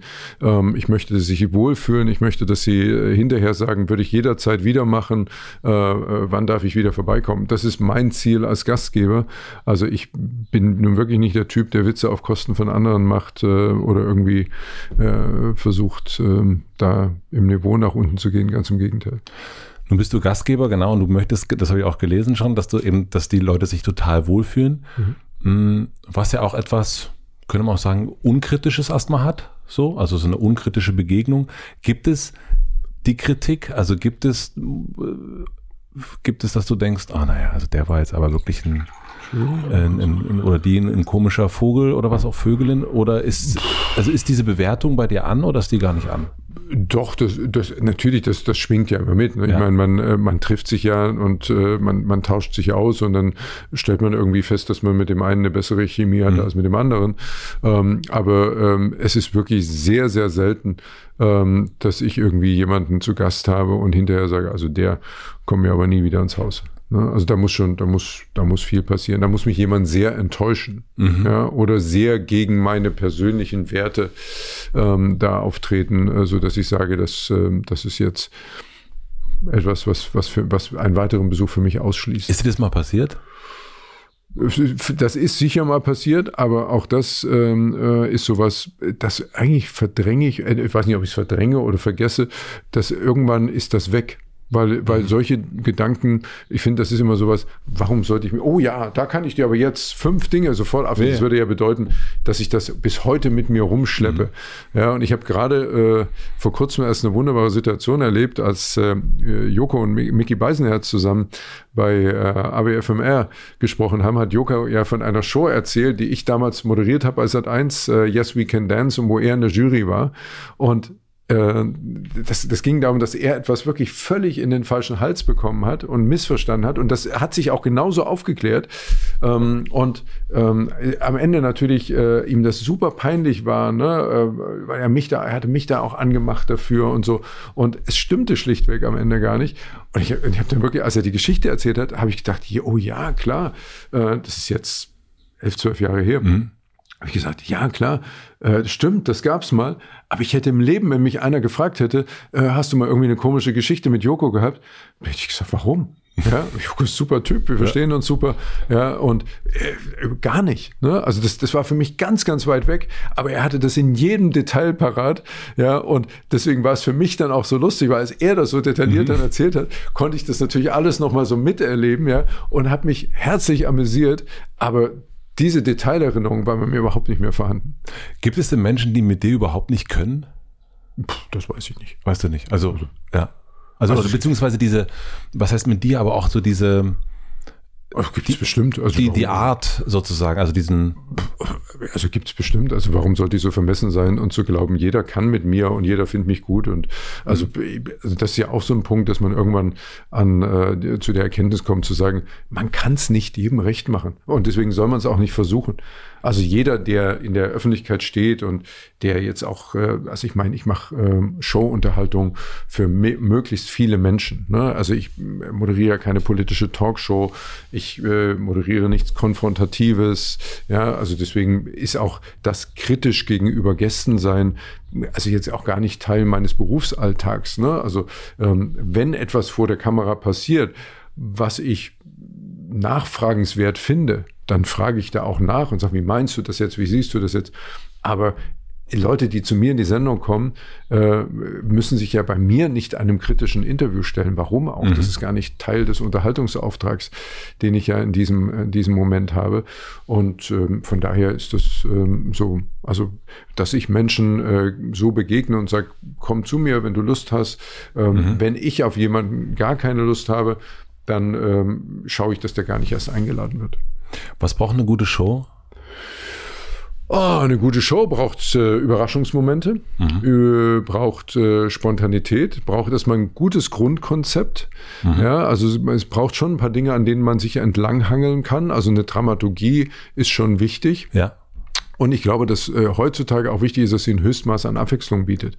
Ja, dann, äh, das ist ja auch etwas, was diesem modernen Sehverhalten dann auch ähm, äh, gleichkommt, ne? dass man nicht mehr eine Geschichte von vorne bis hinten durchguckt, also quasi dadurch gezwungenermaßen ähm, äh, von Anfang bis Ende das Ganze gesehen haben muss.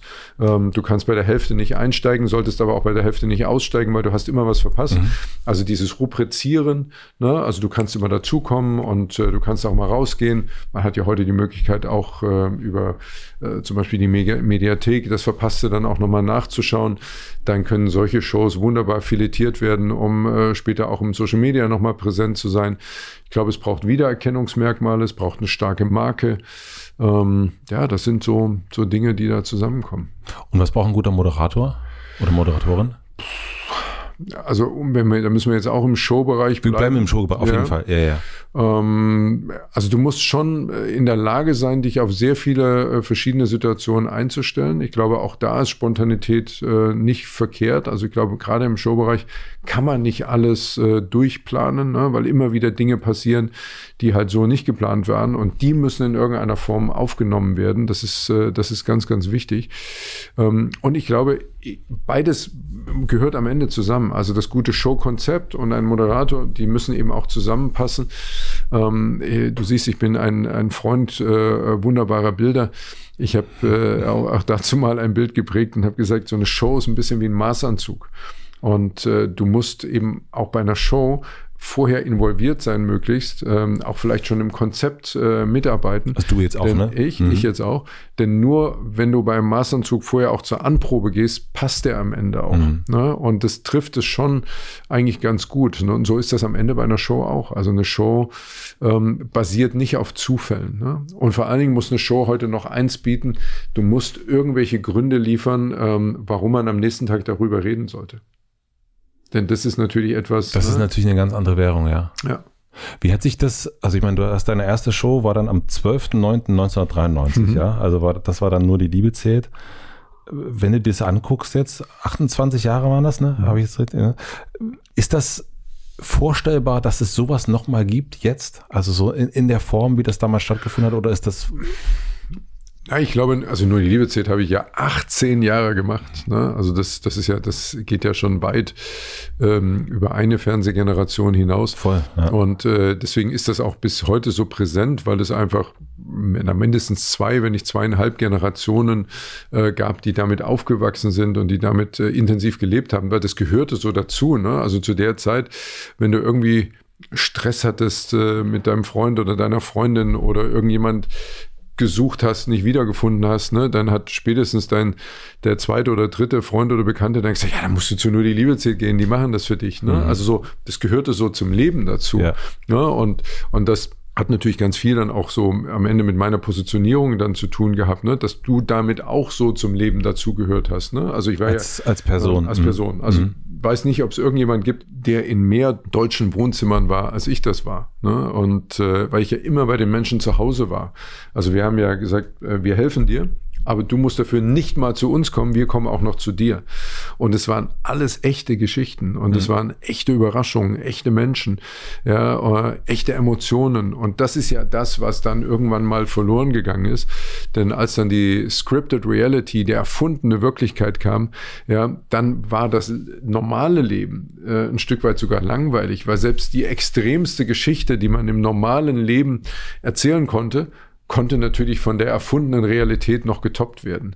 Ja, und das hat diese Art Sendung, äh, wie nur die Liebe zählt, dann natürlich auch zunehmend schwerer gemacht. Das hat für mich so tatsächlich mit Big Brother angefangen. Ja. ja. Das war so eine Zäsur, auch in der Fernsehunterhaltung, weiß ich noch ganz genau, weil das ähm, lustigerweise zu der Zeit, also nur die Liebe zählt, war eine Endemol-Produktion, Big Brother war eine Endemol-Produktion und ähm, in, in Köln auf dem großen äh, Studiogelände in Hürth ne, war hier auf der einen Seite das nur die Liebe zählt Studio und aus meiner Garderobe konnte ich auf die Big Brother Container gucken, ja, weil die ja da tatsächlich äh, in der Anfangszeit auf einem Parkplatz äh, quasi aufgebaut waren und, ähm, und dann fing das so an, dieses, ähm, dieses Schlüssellochfernsehen. Ja? Also Menschen bei äh, sehr, sehr alltäglichen, normalen, auch intimen Situationen einfach zuschauen.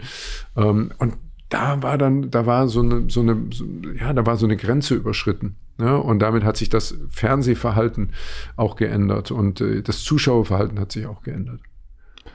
Was hast du über die Liebe gelernt in dieser Zeit? Äh, das ist ein stetiger Prozess.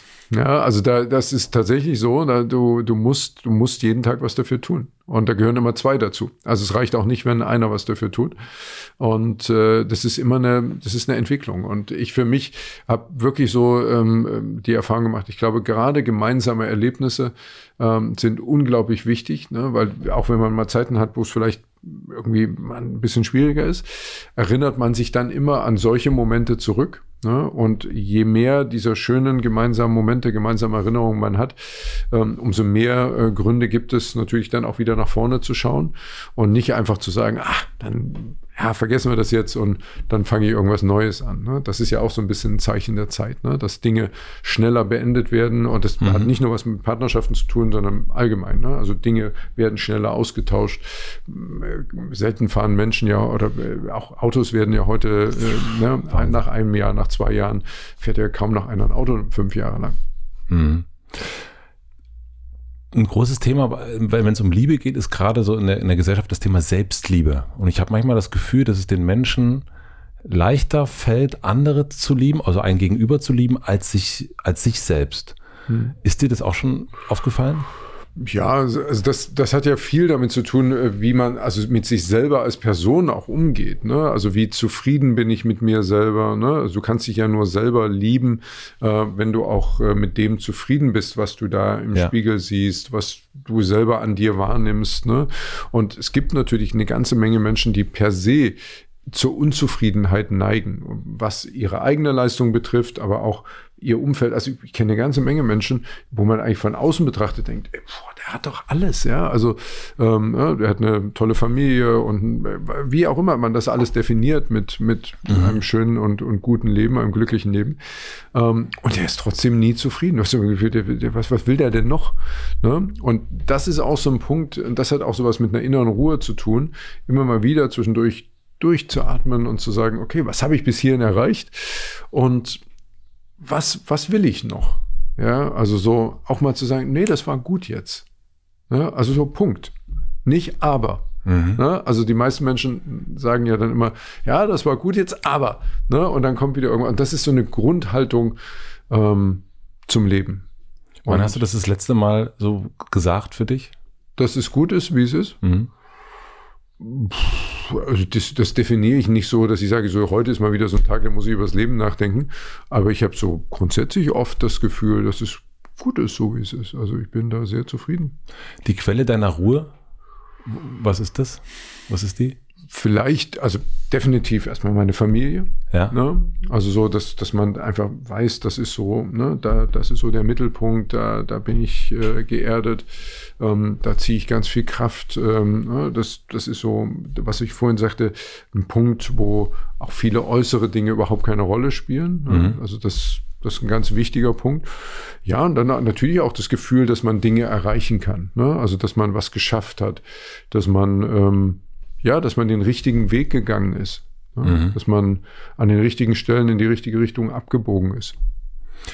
Kennst du eine Reue? Ich wüsste jetzt nicht, was ich zu bereuen hätte. Mhm. Nö. Ich finde es total interessant, dass du so, du lebst so wirklich, äh, du, äh, also ich glaube nicht, dass du buddhistisch bist. Ähm, äh, ja, ich lebe so mehr im Hier und Jetzt. Also was ich wirklich, Voll. also, ähm, also ich schaue gerne mal zurück, absolut. Aber ich bin schon auch jemand, der sehr nach vorn blickt. Ne? Also ich lasse auch Dinge hinter mir. Ähm, glaube, dass das auch was ganz Wichtiges ist. Also so äh, einfach mal zu sagen, so, das war jetzt, ne? Und was soll ich das jetzt noch Ewigkeit mit mir rumschleppen? Ich kann es sowieso nicht mehr ändern. Ja. Ja, also deswegen so, auch so, was wäre, wenn Gespräche, ähm, da bin ich komplett raus. Hast du mal überlegt, was wäre gewesen, wenn du 1989 nicht aus der DDR in Westen mhm. gegangen wärst? Ne? Äh, da können wir jetzt ein zweistündiges Gespräch drüber führen und es ist ein Nullgespräch, ja. äh, weil es aus dem Reich der Fantasie kommt. Ja, das finde ich aber sehr, sehr spannend, dass du das so ja. hast. Weil ich mich die ganze Zeit immer wieder gefragt habe, wo kommt eigentlich diese unglaubliche Neugierde her? Ne? Und dieses immer so weitermachen. Und es ist, glaube ich, auch, wie ich jetzt so denke, so nochmal verstanden zu haben, gar nicht eben zu sagen, so, das war irgendwann mal und das hätte, hätte, hätte Fahrradkette mäßig, sondern einfach zu sagen, so, nee, jetzt hier jetzt bin ich hier, jetzt strahle ich und was kommt, das kommt und ich bin neugierig auf das, was jetzt so in der, mhm. in der, in der Zukunft ist. Ja.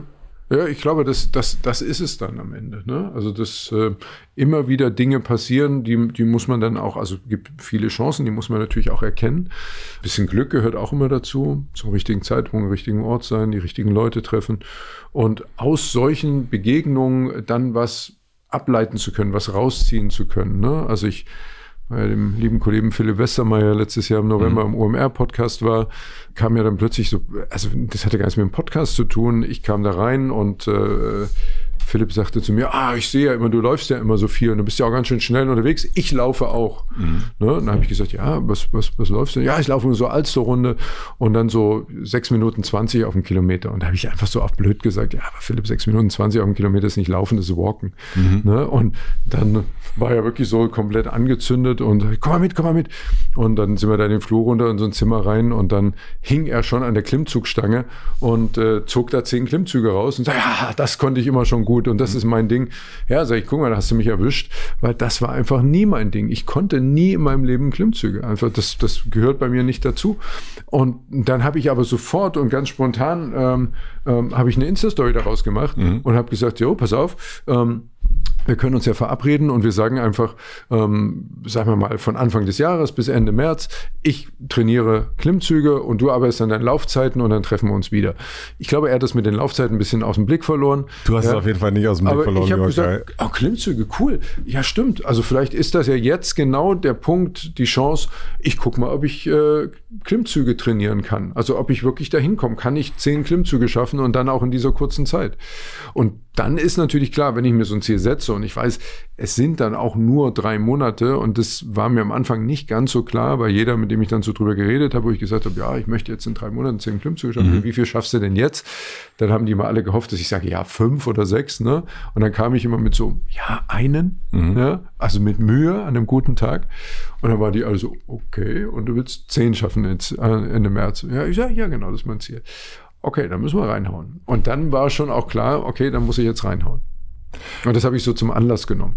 Ne? Und wenn es die Klimmzug-Challenge nicht gegeben hätte, würde es jetzt die Ehrenpflaume Summer Tour nicht geben, weil das gar keinen Sinn gemacht hätte, weil das Sportthema gar nicht bei mir so zu Hause war. Mhm. Und nur so äh, hängt das jetzt wieder zusammen. Ne? Warum hätte ich mit einem Gym auf Tour gehen sollen und Leute für ein Workout treffen, äh, wenn ich selber gar nichts damit zu tun habe? Mhm. Ja.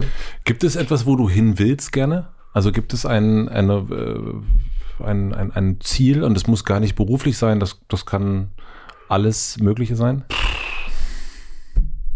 Also ich habe ja, ja, ja, vor vielen Jahren mal gesagt, ich möchte irgendwann mal zum Mond fliegen. Das, das finde ich immer, das finde ich immer gut, sowas mal zu formulieren, weil das so ganz utopisch klingt. Ne? Also dass ja. das, aber ich könnte mir durchaus vorstellen, man, man weiß ja selber, wie, wie schnell die technische Entwicklung voranschreitet, dass das in 10, 15, äh, 20 Jahren möglich ist. Und vielleicht nehmen die mich dann noch mit. ich habe so eine Sache, die ich gern, weil du für mich eine Person bist, die so wie soll ich das sagen? Also für, für, mich bist du jemand, der wirklich Deutschland vermessen hat. Also im Sinne von, also so, weil du durch deine Shows, du lernst kleine, große, du lernst in deine YouTube-Shows, lernst du die, die, eine, eine, Internetwelt kennen, mhm. du, du erreichst ja wirklich von dieses mhm. berühmte von 6 bis 66 okay, Jahre erreicht, er, erreicht er alle und hat auch ja, ja. und du hast auch mit allen zu tun mhm. irgendwie. Und deswegen habe ich mich gefragt, wie du mit diesem Wissen, wie du auf unser Land blickst, wie du auf Deutschland, wie es Deutschland, den Menschen in Deutschland gerade geht. Was ist denn so dein Gefühl? Naja, also ich habe zumindest eine Erfahrung gemacht, äh, dass Menschen, die in großen Städten leben, die ein wirklich urbanes Leben leben, ja immer wieder versuchen, ihr Leben zur Allgemeingültigkeit zu erklären. Ne? Also dieser typische Satz, mit dem ich ja auch häufiger konfrontiert werde, wer guckt denn heute noch Fernsehen? Es gucken doch nur noch, die Leute gucken doch nur noch Netflix, Amazon Prime, Sky, äh, was weiß ich. Ne? Mhm.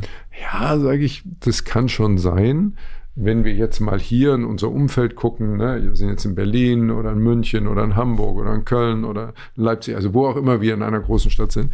Aber wenn du mal rauskommst, ne, und ich bin ja sehr viel draußen Eben, auch ja. unterwegs in anderen äh, Gegenden unseres Landes, da habe ich nicht so das Gefühl, dass die neueste Netflix-Serie da so eine ganz große Rolle spielt da sind schon noch andere Themen gegeben. Ne?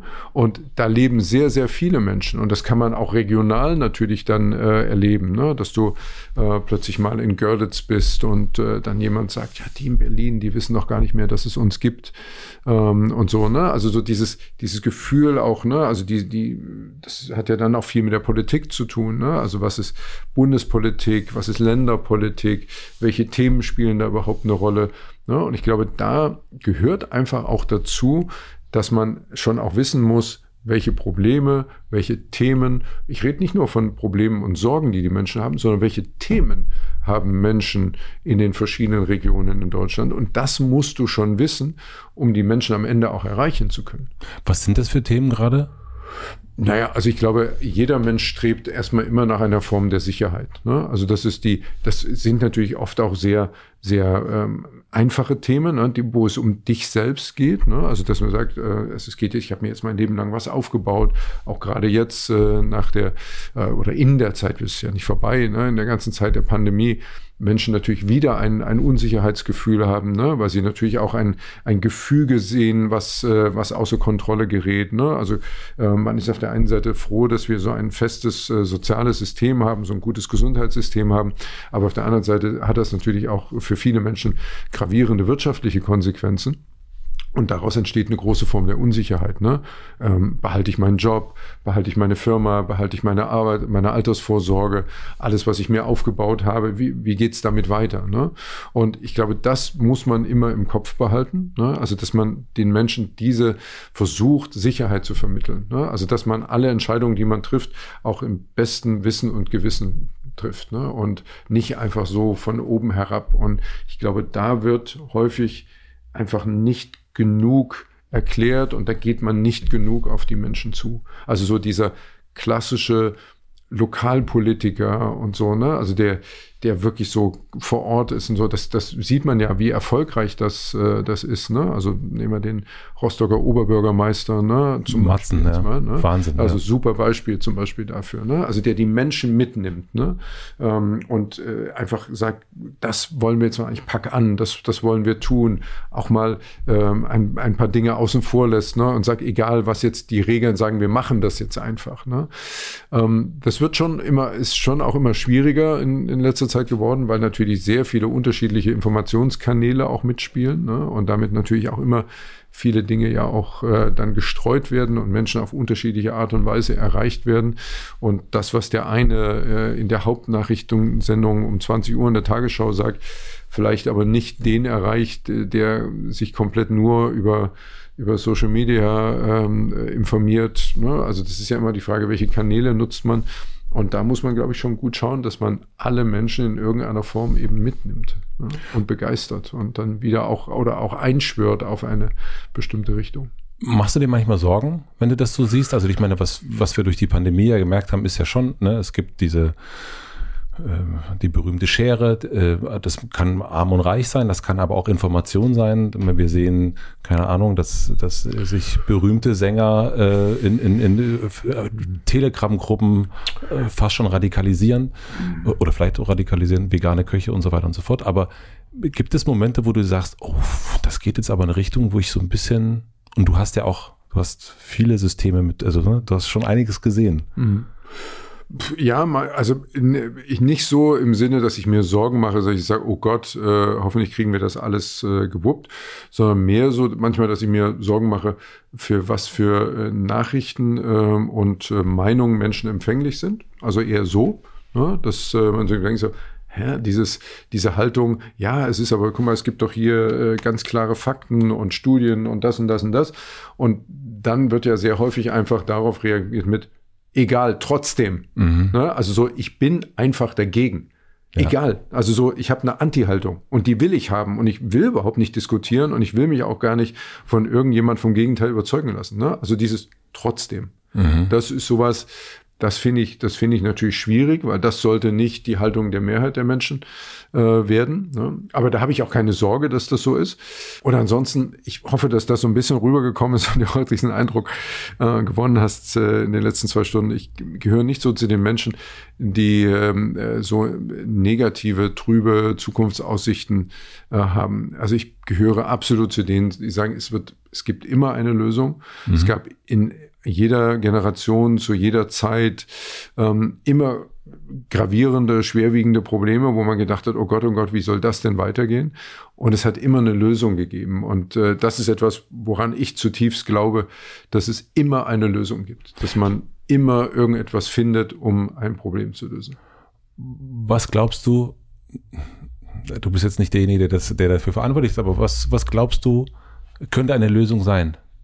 Also wenn du jetzt, wenn wir darüber reden zwischen, ne, was du erst als Beispiel genannt hast, Menschen in Görlitz, die sagen, äh, die in ja Görlitz ist jetzt so ein Beispiel, als, als Beispiel ne? ist ja wirklich ja nur ein Beispiel so, ne? genau ja. also es ist nur ein Beispiel zu sagen die sind äh, die sind hier die anderen sind da es gibt diese von mir schon genannte so Schere so ein bisschen was was glaubst du also wenn ich die Lösung hätte, äh, hätte ich sie schon längst Menschen verraten, äh, mhm.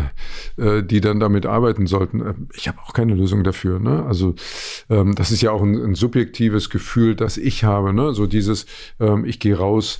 Ähm, ähm, das ist ja auch eher zufällig, ne? dass ich sehr, also sind ja auch Momentaufnahmen, die ich habe. Ja, ne? ja eben. Also ähm, ich glaube, dass es wichtig ist, dass man ähm, und zwar jeder Mensch, dass man anderes, andere Meinungen zulässt, dass man sich mit anderen Meinungen auseinandersetzt, dass man sich auch Gedanken darüber macht, wo diese andere Meinung herkommt, ähm, dass man auch in die Diskussion dazu geht. Aber auch da sind wir wieder bei den radikalen Positionen.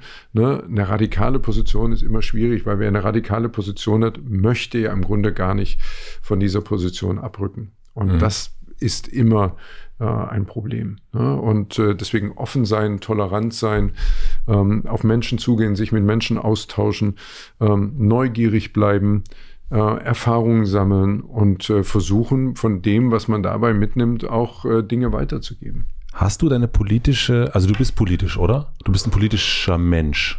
Also ich bin, oder es ist eine schwierige Frage. Ähm, also ich bin, ich bin jemand, der sich über sehr viele Dinge Gedanken macht. Ähm, und auch informiert, das merkt man. Und auch informiert ist. Ähm, ob ich jetzt zu den politischsten Men Menschen gehöre, möchte ich dahingestellt lassen. Ich glaube, das hat ein bisschen was auch mit meiner Lebensgeschichte zu tun, dass ich eben, ich möchte nicht von Menschen quasi politisch genutzt werden. Auch du als Kai Pflaume natürlich. Ja. Mhm. Und hast du, ohne dass du das jetzt, also ich, mich würde das nur interessieren, hast du deine, also du gehst wählen, nehme ich an. Ja, klar. Ja. ja. Und hast du das, was du wählst, hat sich das verändert? Also die Partei, die du wählst? Nein. Nein. Hast du sozusagen die, äh, das ist, das ist gleich geblieben? Ja. Okay. Guckst du dir das Wahlprogramm an, sowas? Also beschäftigst du dich damit? Also bevor du wählen gehst? Also jetzt so nochmal also, im Neuen? Also ich weiß, ich, da ich, ich sag mal, allem äh, auch versuche, verschiedene mhm. seriöse Informationsquellen yeah. äh, zu nutzen, äh, gehe ich davon aus, dass ich die Wahlprogramme mehrheitlich kenne. Ja. Ja, mhm. und äh, mache mir einfach darüber dann äh, ein Bild davon. Ähm, wir wissen aber auch alle, dass äh, das Wahlprogramm das eine ist und was daraus äh, nach der Wahl resultiert, häufig was anderes. Die berühmte Personalie. Mhm. Mhm. Dann kommen wir jetzt mal endlich zu den letzten Fragen. Mhm. Danke für deine Geduld schon mal. Ja, alles gut. Äh, Finde ich gut. Ähm, was lernst du gerade, was du noch nicht so gut kannst? ich möchte einen Handstand lernen. Mhm. Ja, den kann ich tatsächlich noch nicht. Also an der Wand ja, aber mhm. frei noch nicht. Mhm. Finde ich gut. Was denken andere über dich, was vielleicht gar nicht stimmt? Also früher habe ich immer gedacht, dass es Menschen gibt, die mich für für oberflächlich halten, für glatt halten. Ähm, das ist ja immer so ein bisschen die Schublade. Irgendwann muss man, muss jeder mal eine Schublade. Ähm, ich glaube, jeder, der sich sein Urteil bilden möchte, kann das gerne tun. Wer mich kennt und äh, wer mich irgendwie schon mal intensiver erlebt hat, der wird äh, feststellen, dass ich mir zu vielen Dingen äh, mein Bild gemacht habe, eine Meinung habe. Ähm, ich habe auch festgestellt, dass das interessanterweise ist, dass gerade YouTube ein Kanal ist, wo Menschen hinterher sagen, da lernt man dich nochmal ganz anders und viel besser kennen, weil es natürlich auch ein äh, ganzes Stück ungefilterter ist als, äh, als andere Dinge, als andere Kanäle. Ja, total. Und vor allen Dingen mit, mit äh, ich meine, deswegen, äh, wir sitzen jetzt auch schon über zwei Stunden hier, aber auch die Länge einfach äh, die, also wenn man dich dann sieht bei, bei Sally, dann sieht man auch, worauf du achtest, was du dir anguckst in so einer Firma mhm. und so weiter. Und dann merkt man ja auch nochmal einen ganz anderen, ähm, mhm. ja, merkt man, und die, die, diese Zeit, und die hast du in, mhm. Ne, auf der einen, bei einer Show, bin ich genau deiner Meinung, es muss schnell sein, es muss abwechslungsreich sein. Ja, und bei der Show stehe ich halt nicht im Mittelpunkt. Genau. Mhm. Und jetzt bei Ehrenpflaumen mhm. ist es natürlich ein bisschen was anderes. Was möchtest du gewesen sein? Äh, am Ende meines Lebens? Ja. Äh, ich mache mir überhaupt keine Gedanken jetzt über das Ende meines Lebens. Also mhm. ähm, das müssen andere dann, müssen andere bestimmen, was ich war. Ähm, also wenn ich nicht mehr bin, dann äh, äh werde ich mir keine Gedanken mehr darüber machen, was ich gerne gewesen wäre. Schöne Antwort. Ich möchte nicht so viel verpasst haben. Oh ja, das passt auch gut zu dir. Mhm. Ähm, hast du ich frage ganz gerne so nach Buch- oder Filmtipps am, am Ende. Hast du ein, ein, Buch oder ein Film oder eine Serie, wo du sagst, das äh, ist etwas, was man sich vielleicht nach diesem Gespräch irgendwie angucken könnte, wo man sagt, wo du sagst, oh, das, das hat mich irgendwie, hat mich beflügelt auf eine, auf eine ungeahnte Weise?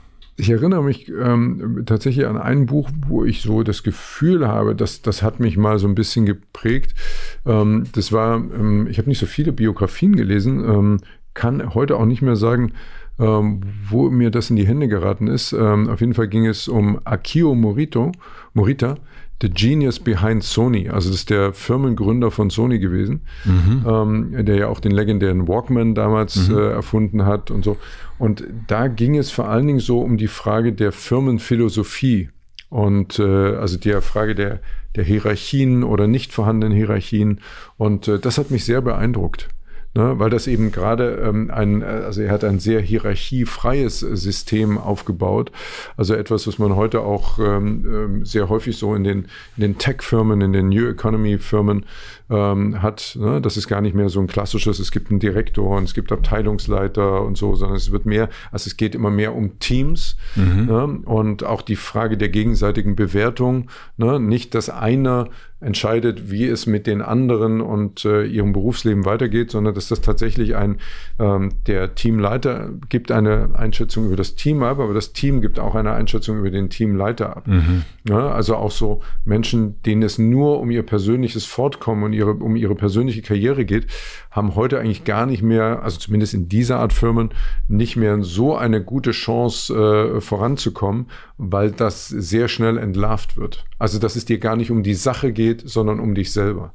Das ist ein sehr, sehr New Workiger Ansatz eigentlich ja, und, ja, und ja. Äh, spiegelt so ein bisschen deine, was wir erst schon hatten zum Thema Spaß, dieses Selbstbestimmtsein auch, also so ein bisschen selbst und gar nicht und auch natürlich dieses Gemeinschafts. Ja, äh, ja und, und, und, auch die Kreativität, äh, die da, die da gefördert wird. Also ich habe mir äh, auch Firmen wie, wie Facebook, Google, auch in Amerika die, die Headquarter besucht mhm. und angeschaut und das hat mich sehr beeindruckt. Ne? Also dass es immer auch diese Möglichkeit gibt, versuch dich an anderen Dingen. Es gibt äh, Budgets auch für, für kreative Projekte Projekte, für ganz andere Dinge. Ne? Also um immer wieder so rauszukommen aus dem, was man täglich macht. Ne? Also so nicht so in, in einer Box zu denken, sondern wirklich sagen, ja, versuche auch mal was anderes. Mhm. Ja. Die letzte Frage, ähm, stell dir vor, ich habe eine große Plakatwand am Alexanderplatz mhm. und du darfst entscheiden, was für alle Berliner und Berlinerinnen für eine Woche zu lesen sein wird. Es darf alles draufstehen außer Werbung, ähm, ähm, weil die gibt's ja sonst genug. Ähm, was würdest du draufschreiben, welchen Satz?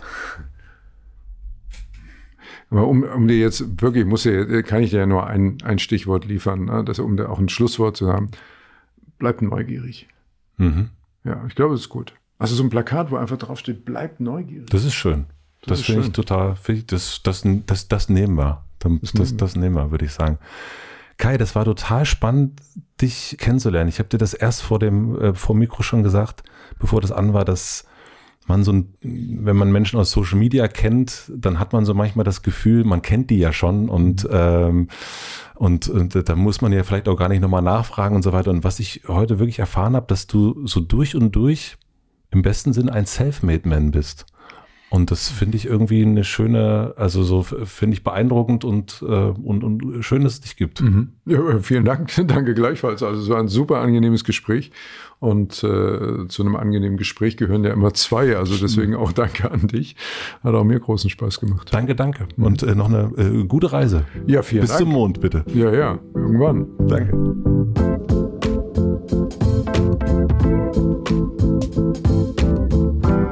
Das war Kai Pflaume. Vielen, vielen herzlichen Dank fürs Zuhören. Ihr habt bestimmt auch gemerkt, Kai lebt wirklich im Hier und Jetzt und ist eigentlich schon eher bei dem, was als nächstes kommen wird. Er ist ganz und gar unnostalgisch und vor allem unostalgisch, was sehr angenehm und auch sehr selten ist, muss ich sagen. Wenn man sich von ihm was abgucken will, dann kann man sich auf jeden Fall den Grad seiner Professionalität abschauen. Der ist wirklich am Start, finde ich. Wenn der was macht, dann sitzt der Anzug. Ganz egal, ob von Hugo Boss oder von Adidas. Für mich verkörpert er irgendwie die deutschen Tugenden, also für das, was man mit Deutschland verbindet. Ja, diese Pünktlichkeit, diese Gründlichkeit, das Engineering. Und vermutlich ist er auch genau darum so erfolgreich mit dem, was er macht. Sehr, sehr faszinierend auf jeden Fall. Ich möchte mich herzlich bedanken bei Frank, bei Motorbond und bei Taxfix für den Support. Herzlichen Dank für die redaktionelle Unterstützung an Anni Hofmann für den Mix und den Schnitt, an Maximilian Frisch und an Jan Köppen für die Musik Und ich würde sagen, heute gibt es mal keinen Podcast-Tipp zum direkten Weiterhören. Ich gehe jetzt mal raus, ziehe meine Laufschuhe an und laufe eine Runde. Falls ihr das auch gerade gemacht habt zur Folge, dann freuen wir uns, Kai und ich, auf jeden Fall, wenn ihr ein Foto davon macht, es auf Instagram teilt und uns taggt. Das finden wir richtig super, ne Kai? Herzliche Grüße an dieser Stelle nochmal. Ich wünsche euch noch einen schönen Tag, eine gute Nacht und bis nächste Woche Mittwoch. Euer Matze.